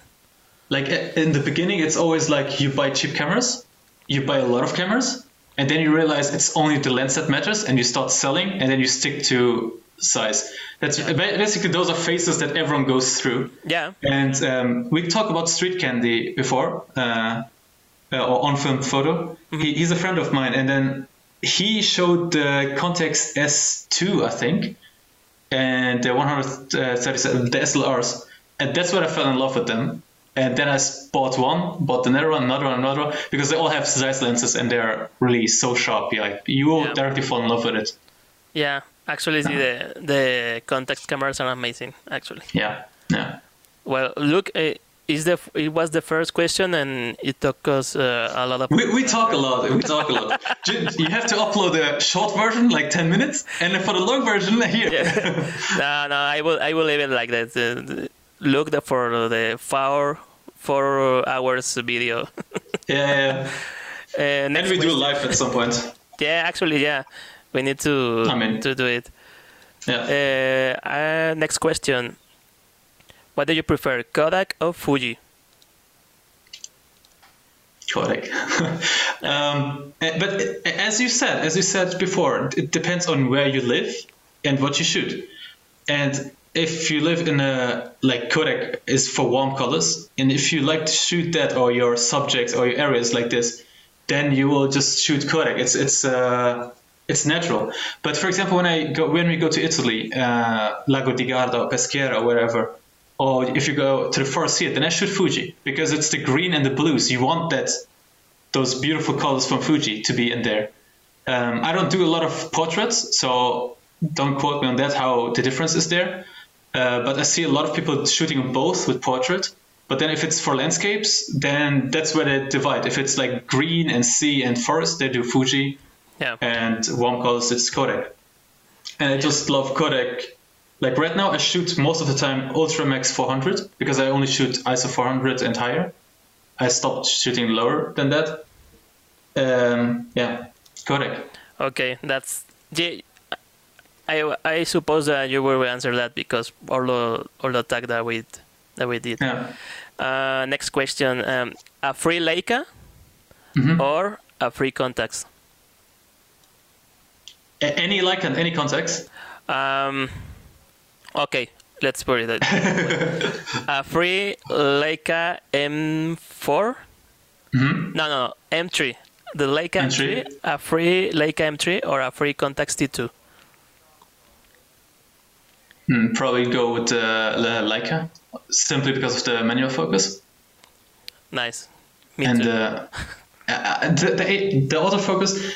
Like you will not realize how horrible it is until you stand there and you want to focus on something and you don't know if it's focused on it and you just want that crisp one point that you focus Yeah. on and then you will just hate autofocus and you want the manual focus.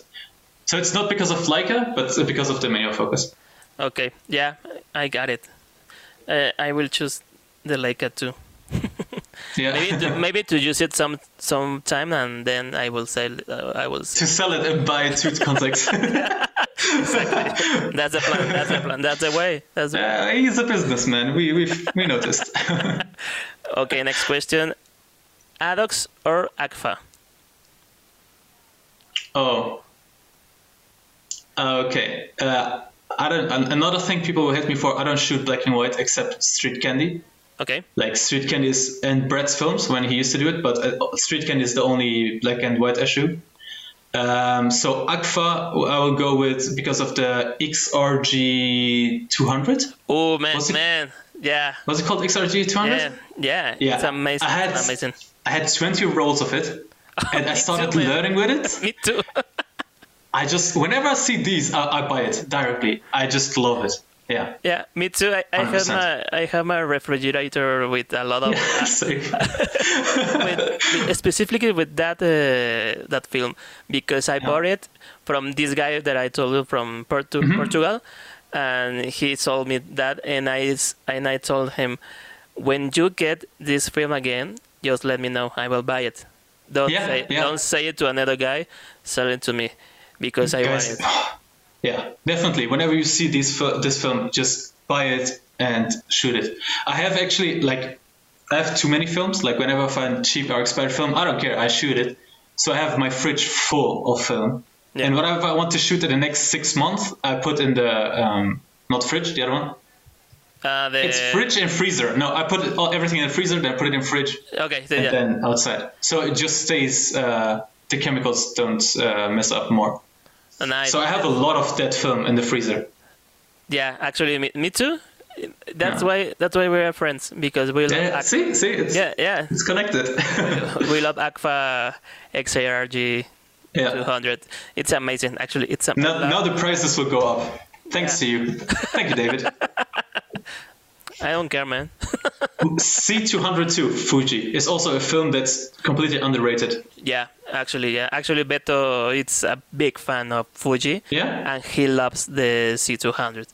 And Yes. and I understand it. It's amazing. It's an amazing Yeah. film, actually. Well, the next question is: should every single camera in the world or every single film? Uh, like unlimited? Like I can yeah. decide uh, which. Mm, I think with film. Okay, wait. Is it like I can have unlimited film, or is it like I can shoot every different film that exists? No, uh, every single film. No, it's not unlimited. Okay. Yeah, I think if I, I shoot all the films, at some point I will have my top three, and then I would not care anymore. But cameras, yeah, also you would. I hate your questions. They're good. uh, I guess I'll go with every camera. Yeah. Okay. Yeah. Because there's so many different ones, and if some cameras you just don't have the chance of shooting because they're expensive or limited. And if you have the chance to shoot shoot them, it's it's nice. You also end up with three cameras that you go with, but it's nice to have at least that experience once. Yeah, actually, yeah. I went to shoot some of the Chinese version of the TLR. It's called Seagull. And Yeah, I had one. oh, I had the I- 4B. I want, No, 4A. I want, I want to to shoot one of these, just because it's it's it's another manufacturer, and Yeah. I don't know. It's it's looks nice with the Chinese uh, leathers. I right. I It, it, it does, it does, and they're not bad. Like I think people have a, a lot of prejudgment, Yeah. or they they think bad about things because they come from certain countries or whatever. It's not. It's it's perfectly fine. yeah, like it doesn't have a Zeiss lens, of course, but it's it's great. Amazing. Yeah, I want I want to to shoot one of these. Yeah. Well, next question is Exa or Exacta or Mhm. a Zeiss Ikon. You you are just about to end our friendship here. Your Zeiss Ikon or my Exacta? It's it's definitely my Exacta. I'm sorry, but I, I started shooting with the Exa, and I fell in love with the Exacta. It's, I mean, like the amount of details you have on it, Yeah. Right. And I just love details. Like I don't care how bad something is if it has details. I just love it and I get it. Yeah. Uh, definitely, yeah, exactly. I'm an Ihagee fan, like big time. Yeah. Actually, I, I will I will buy the 127 one. I want. Yeah? To, yeah. I will I will buy it. I know it. The Because I- thing is, yeah. look at Germany for it. I saw some going for 1,000. Don't pay 1,000 for it. Like, don't. Okay. It's, oh, uh, I will need your help in in, in that case. yeah, of course. Yeah, just let me know what you want from here, and I'll just ship it to you. It's Oh, way you. better. Also, Yeah. also, if you want something from Mexico or from United States, Send me your weather and your Contax, the blue, uh, the black Contax. thing. I want these two things. we can we can do a, a, a temporary swap of camera. yeah, uh, yeah. we You can- never see your camera again.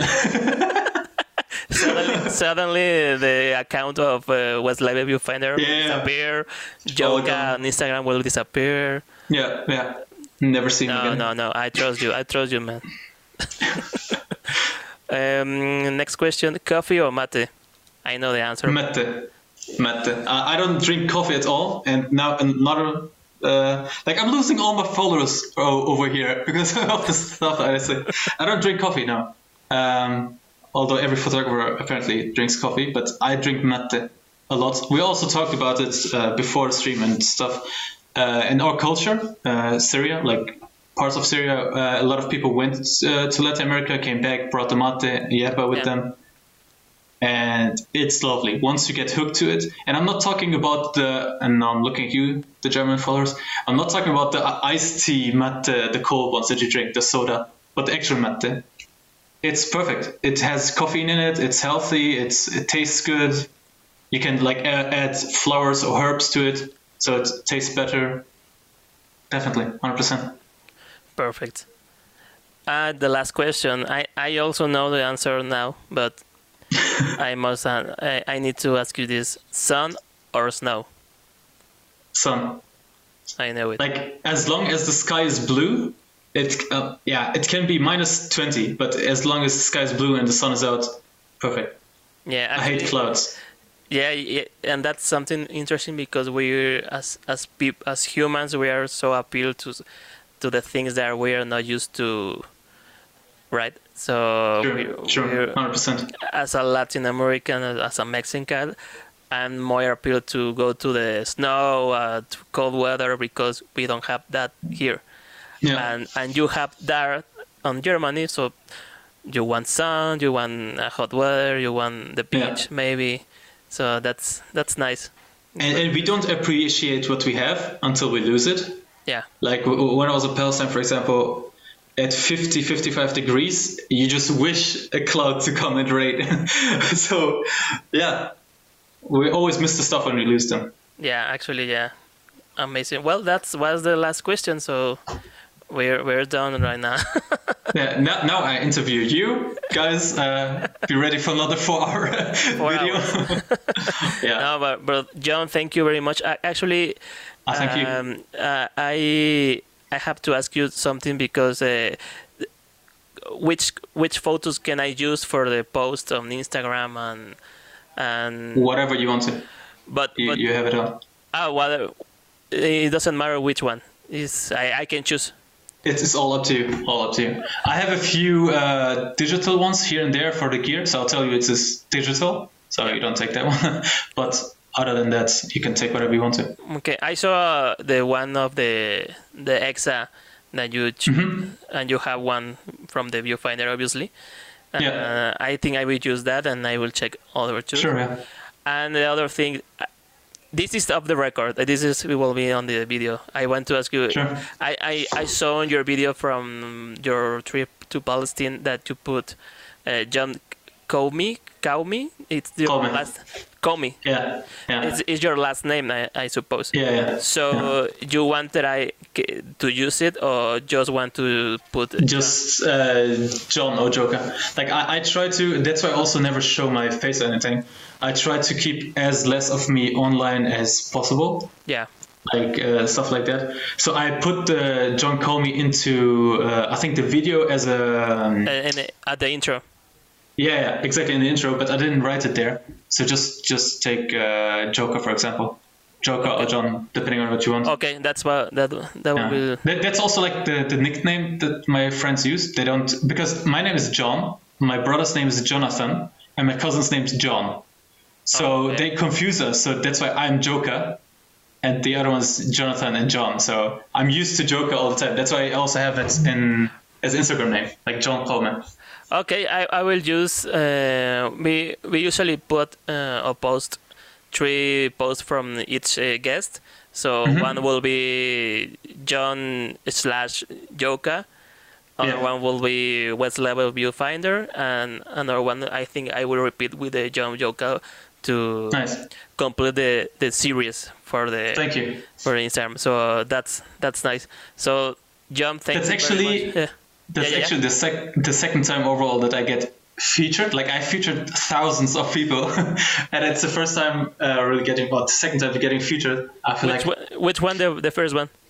the first one was um actually Analog Medulus. Yeah, I think he was the first. And a guy called uh, a tribe called Quest, uh, called Film. He does it in the stories always. He features a lot of people. But actually featured on a on a on an Instagram page, uh, Tropico, who is a friend of mine. He, he featured a picture. Uh, and yeah, oh no, wait, Analog Medulus. I didn't tell you. it's not online yet. that, it, it's, going to be online. So two times. Two times. Yeah. Yeah, I saw your mention on YouTube that you posted in, on your Instagram story. Actually. Yeah. yeah. Right. Yeah. Okay. Yeah, so yeah, it's it feels uh, different uh, getting featured. yeah, I know. it's, Yeah. it, it's weird in some ways. Weird, but it's weird, yeah. but it's yeah. worth it. It's worth it. You know it. Because especially I try to not never be in the spotlight, always behind the camera, behind the stuff. So now being in the spotlight is weird. Yeah. I Yeah, must it's say. weird. I know it. I I I was very hesitate to do, for, for example, this project because I love also to to be behind the camera and behind the scenes because Yeah. also it's that that I do for work. I I always Yeah. was Same. and always be in the, behind the, the camera, so it's weird to be in the camera, for example, and Yeah, yeah. Uh, to be a character in the in a narrative. Yeah. it's very weird, but well. But I'm so so thankful that you guys do it. Like, uh, I I watched all the English stuff that you uploaded. It's so interesting and it's so nice to listen to you guys speaking because I mostly stay up all night. Then I listen to your videos and just edit stuff or do. So it's really nice. Uh, it's good that you did it. Yeah, thank thank you very much. Thank you. You can you can watch also the, the Spanish one. You can put it. Uh, I tried. I did the subtitles, but it came up in Spanish. I was like, that doesn't help me. I don't know Spanish. uh, they, you can put it in on an automatic translate, and they will Oh. they will put it on English actually, and it's not that bad. It's it's very Okay. very. Uh, how is it? Very, very nice. No, very accurate. It's very Accurate. accurate. Yeah, yeah, I should try that. Yeah. yeah. Try it, try it, and you will enjoy it. But Yeah. John, thank you very much. All again. I thank you. Thank you very much. You- Thanks what for time? having What time is it in Germany right now? Uh, 9:30 p.m. Nice. Well, right here is two two thirty-five p.m. So, 2:30. yeah, But I, I, I barely sleep. Like I will go asleep at 4 a.m. At like I don't sleep that much, and only late, so it's fine. yeah. After the video, we just continue. Uh, Yeah. Guys, go to sleep. That's Now fine. we'll- No, don't worry about it. we'll continue with this. But John, thank thank you very much. I, I will. I will, we're up to to do uh, maybe a live session in the Yeah. future. So I will let you Perfect. know, of course. And este, Yeah. well, I I always mix the Spanish English. Sorry for that. So, It's fine. Maybe I'll learn Spanish that way. yeah. So, but but thank you, thank you, John. Thank you very much. Thanks a lot. Thanks for having me.